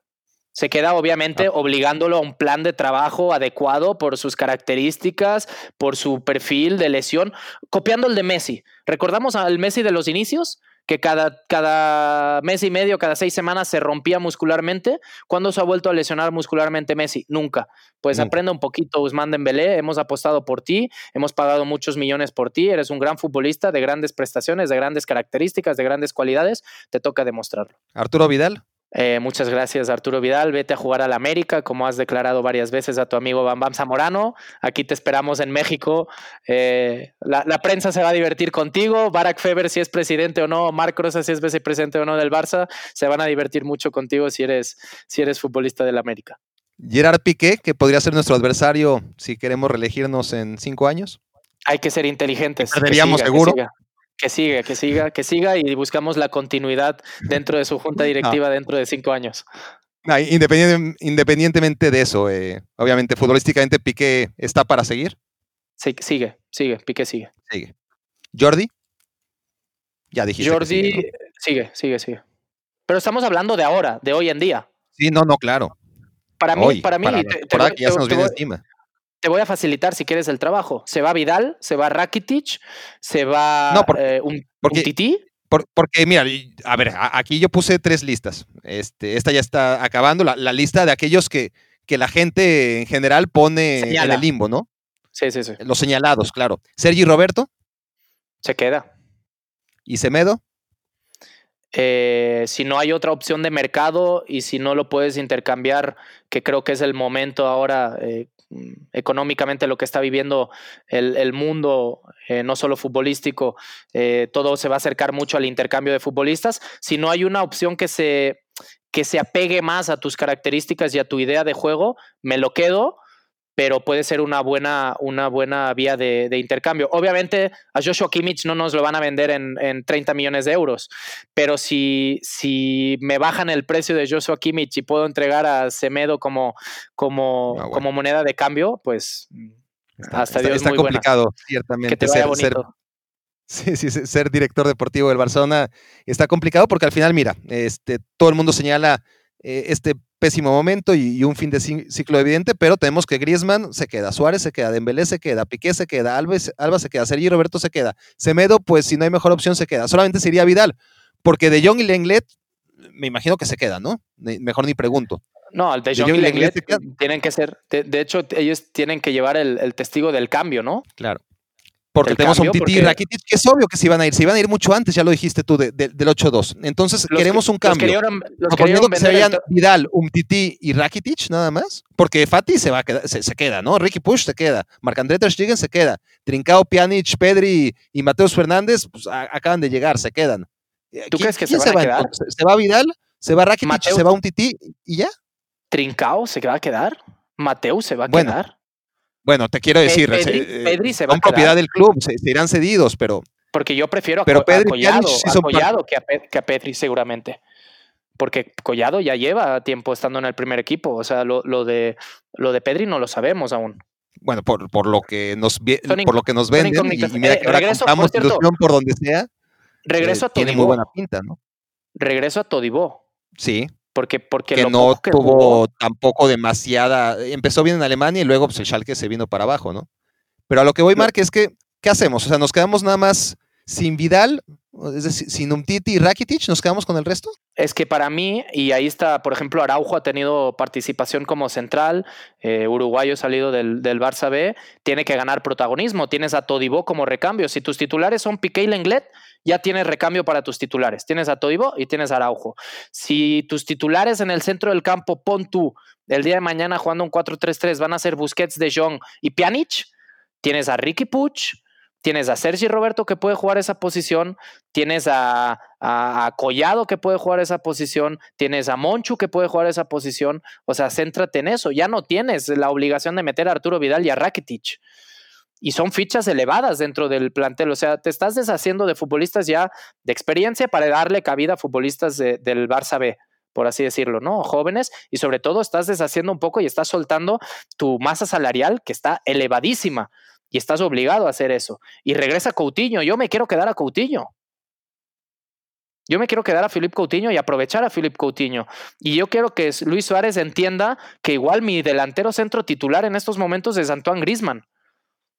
Y Antoine Grisman va a recibir los 10 partidos seguidos de poder eh, tener esa oportunidad de decir, a ver, eh, así como David Villa, que era delantero centro, se adaptó a la banda izquierda y acabó siendo el mejor delantero en los últimos tiempos del Barça, jugando apegado a la banda izquierda y tuvo esa inteligencia de adaptarse, pues tú también lo puedes hacer, ¿eh? Y tú lo debes hacer. No sé si desde la banda, no sé si como delantero, implícate un poco más, Mm, y, intenta poner un poco de tu parte. Y Luis Suárez, obviamente, Luis Suárez es, es un depredador del área. ¿Quién no quiere a Luis Suárez? Pero Luis Suárez, voy a hablar con él y le voy a decir, a ver, yo entiendo que Messi es tu mejor amigo. Y Messi tiene que estar contento porque ah, el que no entienda eso es que no entiende nada de fútbol. Y los que me vengan a decir es que la institución estaba antes que Messi es una realidad. Pero Messi es el mejor futbolista de la historia. Y yo no voy a ir a fichar a nadie eh, con, con, el, con, con, a ver cómo lo dicen, ¿no? Preguntándole a Messi. Mi, fichaje como director deportivo o vicepresidente deportivo no va a depender de que Messi me dé el ok. Pero obviamente estamos hablando del jugador más influente en la historia del fútbol, seguramente. O del fútbol moderno. No voy a hablar de Maradona. Pues tiene que tener alguna voz y voto, ¿no? O yo como director deportivo decirle, oye, ¿has visto a este futbolista? Ah, es muy bueno, así. Oye, ¿cómo crees? Sí, tal. Al final la decisión es mía. Pero, pero, pero intercambiar, así como intercambias eh, opiniones con el entrenador, con el presidente, con el vecino, con el portero de, tu edificio, pues también lo puedes hacer con el capitán de tu equipo y tu mejor, tu mejor futbolista. Lo tienes que hacer, estás obligado a hacerlo. Ahora, ¿qué hay de Lionel Messi? ¿No? Porque hemos hablado del de, el plantel del Barça en general y está claro que, que hay mucha gente apuntando a que el ciclo de Lionel Messi se ha acabado en el Barcelona. Yo, en lo personal, creo, obviamente estoy convencido de que la prioridad número uno del Barça es por fin adaptar al equipo a, Lionel Messi. Todavía lo tienes, ya no es el Messi de antes, pero sigue siendo Lionel Messi y sigue siendo el mejor jugador, si no quieres del mundo, que, quizás este año en concreto por primera vez, y esto es debatible porque fue un año muy, muy extraño en todos los sentidos. No sé si por primera vez desde 2007 es el primer año en el que tengo dudas de que Messi sea ahorita mismo el mejor del mundo, pero sigue siendo el mejor del equipo, sin ninguna duda. Entonces, yo soy de la idea que tiene que seguir, ¿no? Y, que el Barça por fin tiene que adaptar el plantel a las características de, su jugador, porque no se trata de gastarse como se ha gastado 1.500 millones de euros en 10 años para mal rodearlo, para no pensar en qué necesidades futbolísticas tiene Lionel Messi, ¿no? Lionel Messi tiene una edad, tiene unas condiciones atléticas muy distintas a las que tenía hace 5, ya no digamos 10 años, y no tienes jugadores que le complementen, ¿no? Porque hablábamos de la presión que ha perdido el Barcelona y de la amenaza al espacio que claramente no tiene él y, Suárez. Y ahí está condenado en los grandes partidos. La historia que se repite y se repite. Entonces, mi, prioridad también es, número uno, arreglarse como se pueda para que Messi se quede, pero con jugadores complementarios. Ahora, si tú fueras Lionel Messi, olvidemos de, de las necesidades del Barça, hablemos de Lionel Messi. ¿Te irías ya del Barcelona? No, no, es momento de irse ya, es decir, porque aquí estamos ilusionándonos obviamente con, un cambio que no va a pasar y, está claro que, el Barcelona va a ser muy, muy complicado que en el tiempo inmediato pueda cambiar su rumbo. Y está claro que Messi tiene prisa, ¿no? Porque la carrera de Messi, queramos o no, se está acabando y le está desperdiciando en el Barça. Eh, pero vuelvo un poco y te voy a hacer el ejemplo de Guardiola. ¿En algún lugar Messi va a conseguir más de lo que ha conseguido en el Barça? ¿Va a mejorar lo que ya ha hecho? Bueno, es que mejorar lo que ha hecho en los últimos cinco años, seguro. No, porque Messi ha seguido siendo el pichichi de la liga eh, en cuanto a estadísticas, ha ganado ligas, sigue incrementando, obviamente a nivel Champions no, pero Messi sigue siendo, y tú lo has dicho, desde el 2007 ha seguido siendo el mejor jugador del mundo. Eh, debatible, si quieren Cristiano Ronaldo, lo que me digan, ¿no? Ha seguido siendo el mejor. Y es el primer año que no, con todos los condicionantes, ¿no? Y es el primer año que no, y vuelve a ser Pichichi. O sea, y líder de asistencias. Líder de asistencias y el mejor jugador en cuanto a estadísticas a nivel mundial y, no es el mejor jugador del mundo. Bueno, a veces valen las estadísticas para analizar eso y a veces no. A veces eh, somos más pragmáticos o a veces no. A veces somos más románticos y más puristas, a veces no. Es debatible. Para mí sigue siendo el mejor, aunque no ha, no, ha estado al mejor nivel. Para mí el más desequilibrante, el mejor futbolista del momento ha sido Kevin De Bruyne. Ni Cristiano, ni Lewandowski, ni Benzema, ni nadie. Pero, y más influyente en el juego de su equipo. Y se notó cuando él no está bien, el equipo no responde. Pero yo creo que no. Yo creo que Messi en su cabeza obviamente debe tener un enojo increíble. Y obviamente la continuidad de la directiva actual y ya dejando, dejando de lado los sueños que tenemos de poder cambiar las cosas ahora que no van a cambiar hasta marzo seguramente, a no ser que alguien se dé un golpe en la cabeza y diga, eh, ¿qué estamos haciendo? Vamos a presentar ya las elecciones. Eh, esa yo creo que podría ser la única, la única opción para que Messi dijera, me voy, me voy porque no puedo aguantar ocho meses más de esto. Que también entiendo que del otro lado estará recibiendo llamadas, estará recibiendo súplicas, de Laporta, de Víctor Font, del mismo Xavi, de cualquier entrenador que pueda pasar eh, como futurible del Barça, le estará diciendo, por favor, aguanta ocho meses, ten paciencia. Si ya has aguantado cinco años, aguanta ocho meses más. Bien, a ver, Yo no veo, no, no lo veo, ¿eh? y, y, creo que es una realidad, es una realidad, porque, porque así lo dice el entorno del Barça, que todas las especulaciones que hemos vivido años atrás, todo era mentira, porque Messi ni, le pasaba por la cabeza salirse, ¿no? Incluso ni cuando vivió todo el tema de Hacienda y ese acoso, eh, acoso derribo, eh, esa persecución que vivió por parte de las autoridades con el tema de los impuestos y que al final era más un tema de su papá que él, ¿no? Aunque él era el, el, involucrado porque el dinero que entraba era por, a nombre de él y no de su papá. Pero ni en ese momento hubo una mínima posibilidad de que dejara el club como si la hay ahora después de ese ridículo vivido contra el Bayern. Pero creo que mm, va a descansar, va a estar más tranquilo y va a acabar eh, pues enfriando un poco esa, esa decisión y quedándose. No sé si esto es un deseo mío personal o es una realidad, también te lo digo, pero yo no veo, no, veo al Barça y a Messi separados en ningún momento. No, no lo puedo. Pero, pero, pero a la vez, em, separándote un poco de, de tu condición de, de, persona que ha mamado eh, el amor al Barça desde que tienes usos de, uso de razón, pero también que, que, ha crecido eh, por ende y por efecto dominó, mamando y amando a, la figura que es Lionel Messi, ¿no? A, lo largo de tantos años, más allá de que sea un chico contemporáneo a ti, ¿no? Eh, ponerte en sus zapatos y, no deseas lo mejor para él y, no piensas por otro lado decir, es que Messi merece más que esto. Pero es que ese merecimiento, que, que, obviamente merece Messi, eh, llega tarde o temprano. Nosotros queremos que llegue ya, que es en septiembre, pero no va a pasar hasta marzo y tarde o temprano va a llegar y Messi va, va a merecer los últimos años o va a tener los últimos años en el Barça que merece. Entonces yo creo que va un poco de la mano, ¿no? A ver, eh, eh, el Barça obviamente sacrifica mucho por ti, Lionel Messi. Eres el futbolista, uno de los futbolistas mejor pagados del mundo. Mm, ya, no por esta directiva, ¿eh? sino, sino por el barcelonismo que sientes, porque eres un culé más, porque, porque quieres el bien por este club, igual que tú quieres, quieres, quieres el, tu bien quieres el bien del club también. Entonces, sacrifícate, ten tantita paciencia, aguanta que van a, llegar aún eh, mejores años en los que vas a disfrutar, en los que vas a levantar la Champions como capitán. Y yo creo que sí, yo creo que sí debe, debe encontrar esa calma. Y así como vimos las declaraciones de Piqué, ni Piqué se va a ir, ni Messi se va a ir quiero, creo. Ahora, si sigue Bartomeu tomando decisiones así, eh, mañana no sabemos qué comunicado va a salir y quién va a ser el siguiente destituido. Si ya se va Carlos Naval, el delegado del club, pues ya no sé qué va a pasar. Increíble. Sí, sí. Se, fue primero el masajista hace cinco años, además en las peores condiciones, ¿no? Chemi.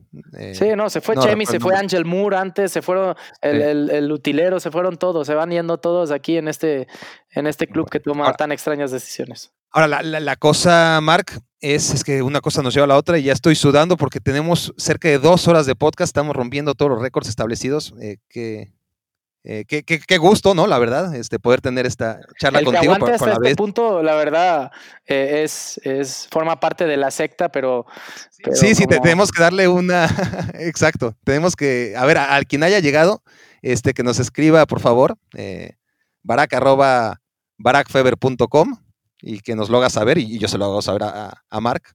Eh, ¿Quieres que dé tu correo electrónico? No, ¿verdad? No, no, no vaya a ser que, que sí llegue muchísima gente hasta Twitter, En Twitter, Ok, que se lo haga saber en Twitter, perfectamente. Em, pero es que no podemos dejar de, de, abordar esto, Mark, ya casi para cerrar, pero hay mucha gente que estará diciendo ahora que, que, que, habrá llegado, bueno, no sé qué tanta gente habrá llegado hasta este punto del, del podcast, pero los que estén, habrá mucha gente diciendo, a ver, pero lo mismo se decía de Ronaldinho y de Deco, y de Samuel Eto'o, y alguien tuvo que tomar la decisión de, que se fueran, que ya habían hecho lo suficiente y que le están haciendo más daño al Barça que, beneficio. Em, y hay mucha gente que encuentra un paralelismo entre las figuras de Messi, Pique y Suárez hoy con lo que eran Diño, Deco y Eto'o en 2008. No tiene nada que ver. El de Suárez te lo compro, los otros dos son formados en el club aunque uno se fue, eh, yo, yo, creo que sí. Y, y ahí podríamos poner el, el, ejemplo de Xavi Iniesta, ¿no?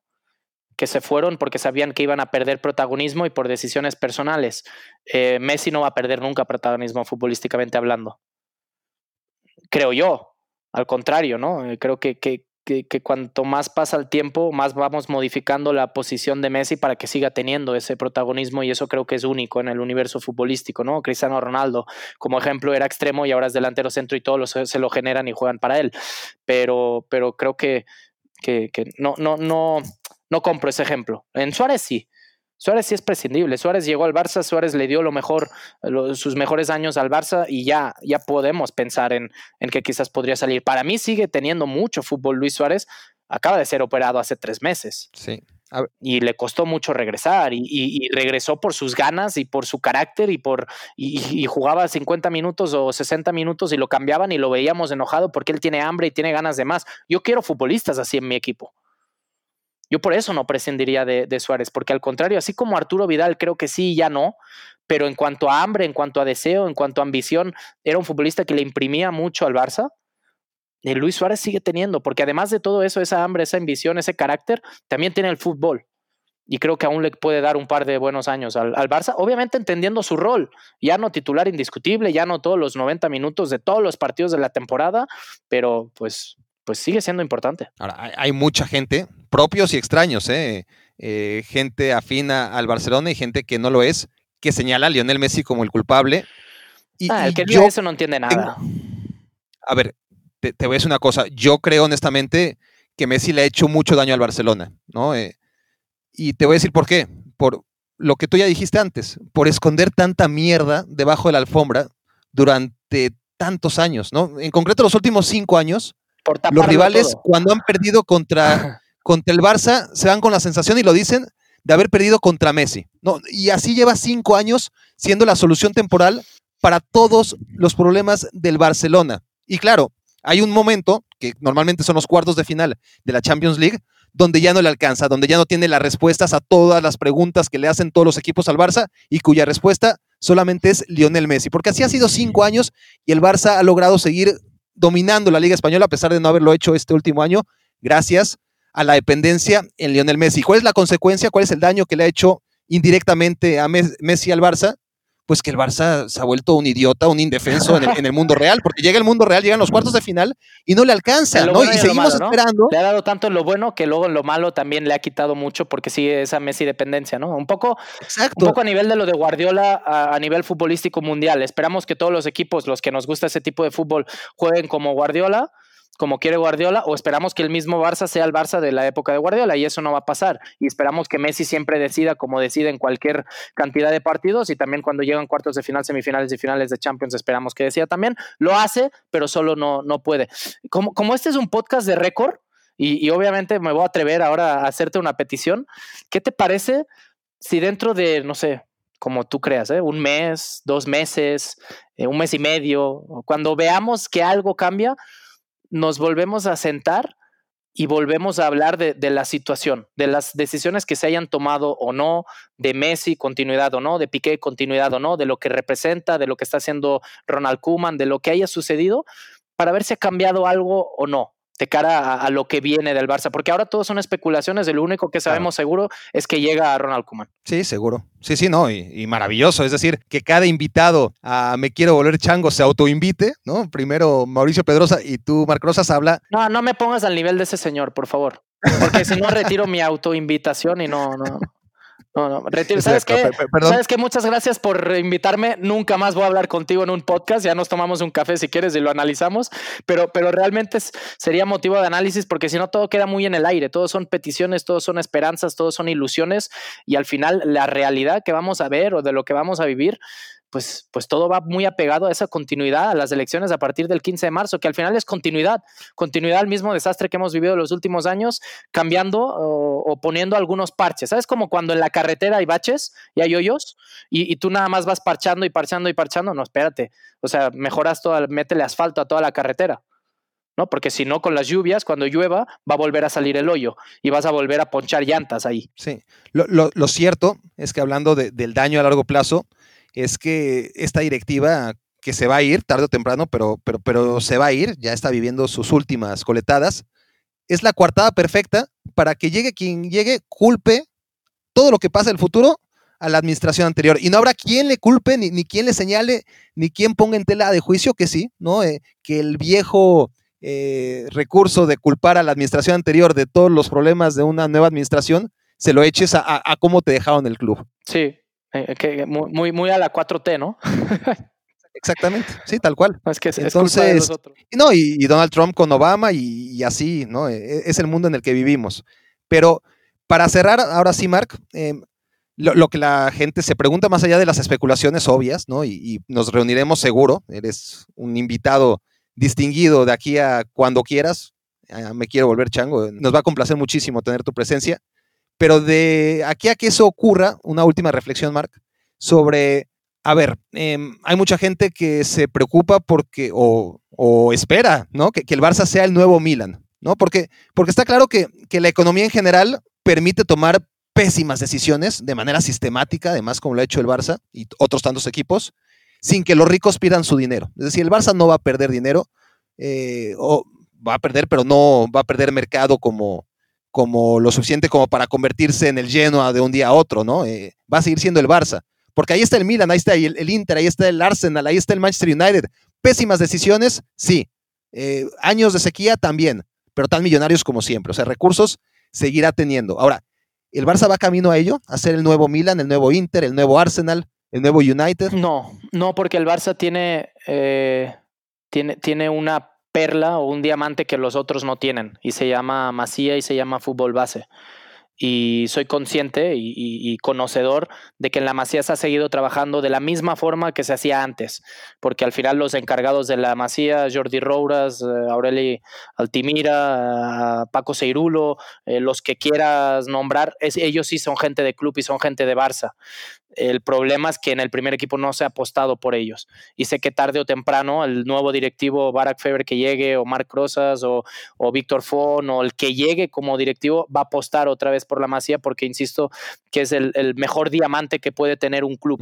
Y es la formación de sus propios futbolistas que ya nacen y crecen y maman esa filosofía. Y cuando llegan al primer equipo rodeado de, rodeados de mejores futbolistas, pues es mucho más fácil que la exploten y la lleven a la, a la perfección.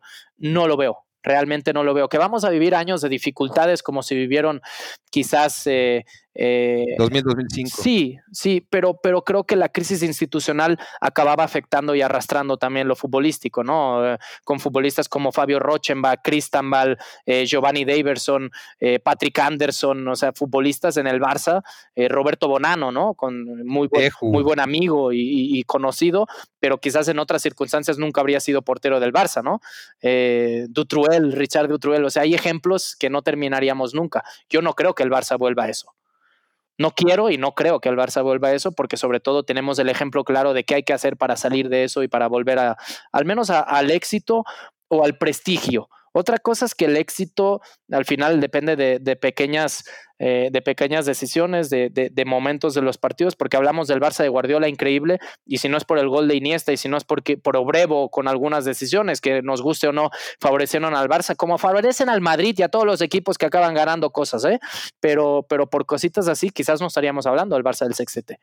¿No? Eh, eh, no, no habría ni Mundial de Clubes, ni Champions, ni, ni Supercopa de Europa, pero estaríamos hablando de un Barça de época que hacía un fútbol espectacular. Pero, pero creo que no, no va para ese camino el Barça. No, no, no. yo, yo, yo estaba seguro, honestamente, Marc, después de que se fue Neymar, de que el Barça por lo menos iba a tener cinco años de sequía, como aquellos de, los años que, citamos post Gaspart. Pero, pero te das cuenta pero, Pues sí, el Barça tiene esa capacidad también de supervivencia, ¿no? Que la aprende un poco del Madrid. El Madrid, el peor Madrid de los últimos años, eh, te ganó eh, tres Champions seguidas en lo colectivo. ¿Por qué? Porque tenía Cristiano Ronaldo y una gran capacidad de, de, superación y de supervivencia. El peor Madrid que recuerdo futbolísticamente a nivel liga de Fabio Capello ganó la liga en el 2007.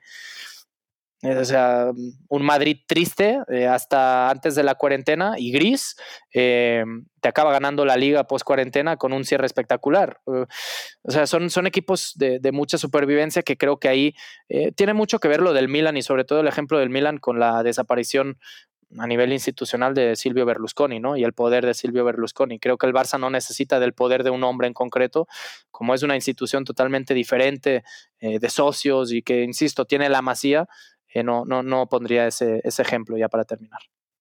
Sí, a ver, a mí la, la imagen más conmovedora, sí, de hecho, por hablar de una imagen que realmente eh, fue ilusionante en el 8-2, no sé si te percataste, Marco, o si seguías sin apagar el televisor, fue cuando cae el 8-2 del Bayern, ya harto de las caras de siempre el director de cámaras, en lugar de enfocar a Ter Stegen y a, y a Piqué y compañía. se va con Monchu y con los del... Se va con los chicos, pateando asientos, pateando lo que encuentran. La, única imagen de vergüenza deportiva que, encontramos durante esos 90 minutos. Yo me quedo con de chicos que la gente ni conoce sus nombres. Me quedo con porque, porque les han dado la espalda, ¿no? Y la rabia y la impotencia de aquel que verdad ama al, al club, pero es el más impotente porque no puede hacer nada. Más que patear los asientos que se va encontrando por ahí. Sí, eh, y ya para terminar también, porque no solo estamos haciendo un podcast de récord, sino también ya me están cayendo miradas aquí de, mi mujer que tenemos que, irnos, eh, porque prometimos que era como una hora y vamos para las dos horas largas, pero... No, no, tenía que ser 45 eh, minutos, es un desastre, vámonos ya. Sí, me dijiste, no, media hora, 45 minutos, y ahí vamos, ¿no? Pero hablando de lo que nos ideal, obviamente nos, nos, soltamos, y, el que aguante todo este podcast, la verdad, tendrá un premio y, y me comprometo desde aquí, ya veremos lo que es sino es un, tomarnos un café ahí los tres. Pero, Tenemos que hacer algo, Pero como ejemplo, también me quedo con esa imagen y me quedo con Ricky Putz saliendo a abrazar a Ansu Fati, que se tapaba la cara con la camiseta. Y voy a ponerte un ejemplo de algo que viví yo en el Mundial de Clubes del 2006 en Japón, en Yokohama, tras perder la final contra el Internacional de Porto Alegre. Eh, me acuerdo que ahí se había lesionado Messi, se había lesionado Eto'o, el Barça iba sin, sin esos dos futbolistas y para completar la, la convocatoria de 23 fuimos Giovanni, y yo en esa expedición al Mundial de Clubes. Le metimos cuatro al América, algo de lo que siempre voy a, a, sentirme muy orgulloso, al América de, del Piojo López, del Cuau, de Germán Villa, creo que era el Flaco Tena el, entrenador, en la semifinal y perdimos la final. Yo lloré. En esa entrega de premios lloré pero lloré sin haber tenido ninguna, ninguna incumbencia en cuanto a lo futbolístico, porque yo me sentí y ahí me di cuenta de, diciendo, pues, a ver, estoy en el primer equipo del Barça, pero yo lo estoy sintiendo este como, como aficionado, ¿no? Y viendo la reacción de esos niños, de esos chicos, era exactamente lo mismo. O sea, ellos lo sentían no como futbolistas del primer equipo, sino como culés. Y por eso veo la reacción de Piqué declarando, y no la veo como un futbolista del primer equipo que le acaban de meter ocho goles, sino como barcelonista diciendo, ¿sabes qué? Si me tengo que ir para mejorar esto, soy el primero que doy un paso al lado y digo, adiós, eh, primero está la institución por delante de todo. Y lo dice Piqué y no lo dice Bartumeu. Eso es lo más lamentable de todo. Pero nos vamos con esta buena sensación ¿no? de, esperanza, ese sabor de boca que siempre estará la masía. Marc, atiende ya por favor a tu mujer. Eh, yo los dejo ya con la mamila rúbrica del toque de Barak y nos vamos y nos vemos en el siguiente Me Quiero Volver Chango. Marc Rosas, de verdad, muchísimas gracias. Un placer, un placer eh, para mí. Eh, y quedamos, no sé si para un café o para otro podcast, no quiero ser Mauricio Pedrosa o dueñándome de tu, de tu podcast, pero cuando quieras lo, seguimos platicando y analizando porque este Barça da, para mucho.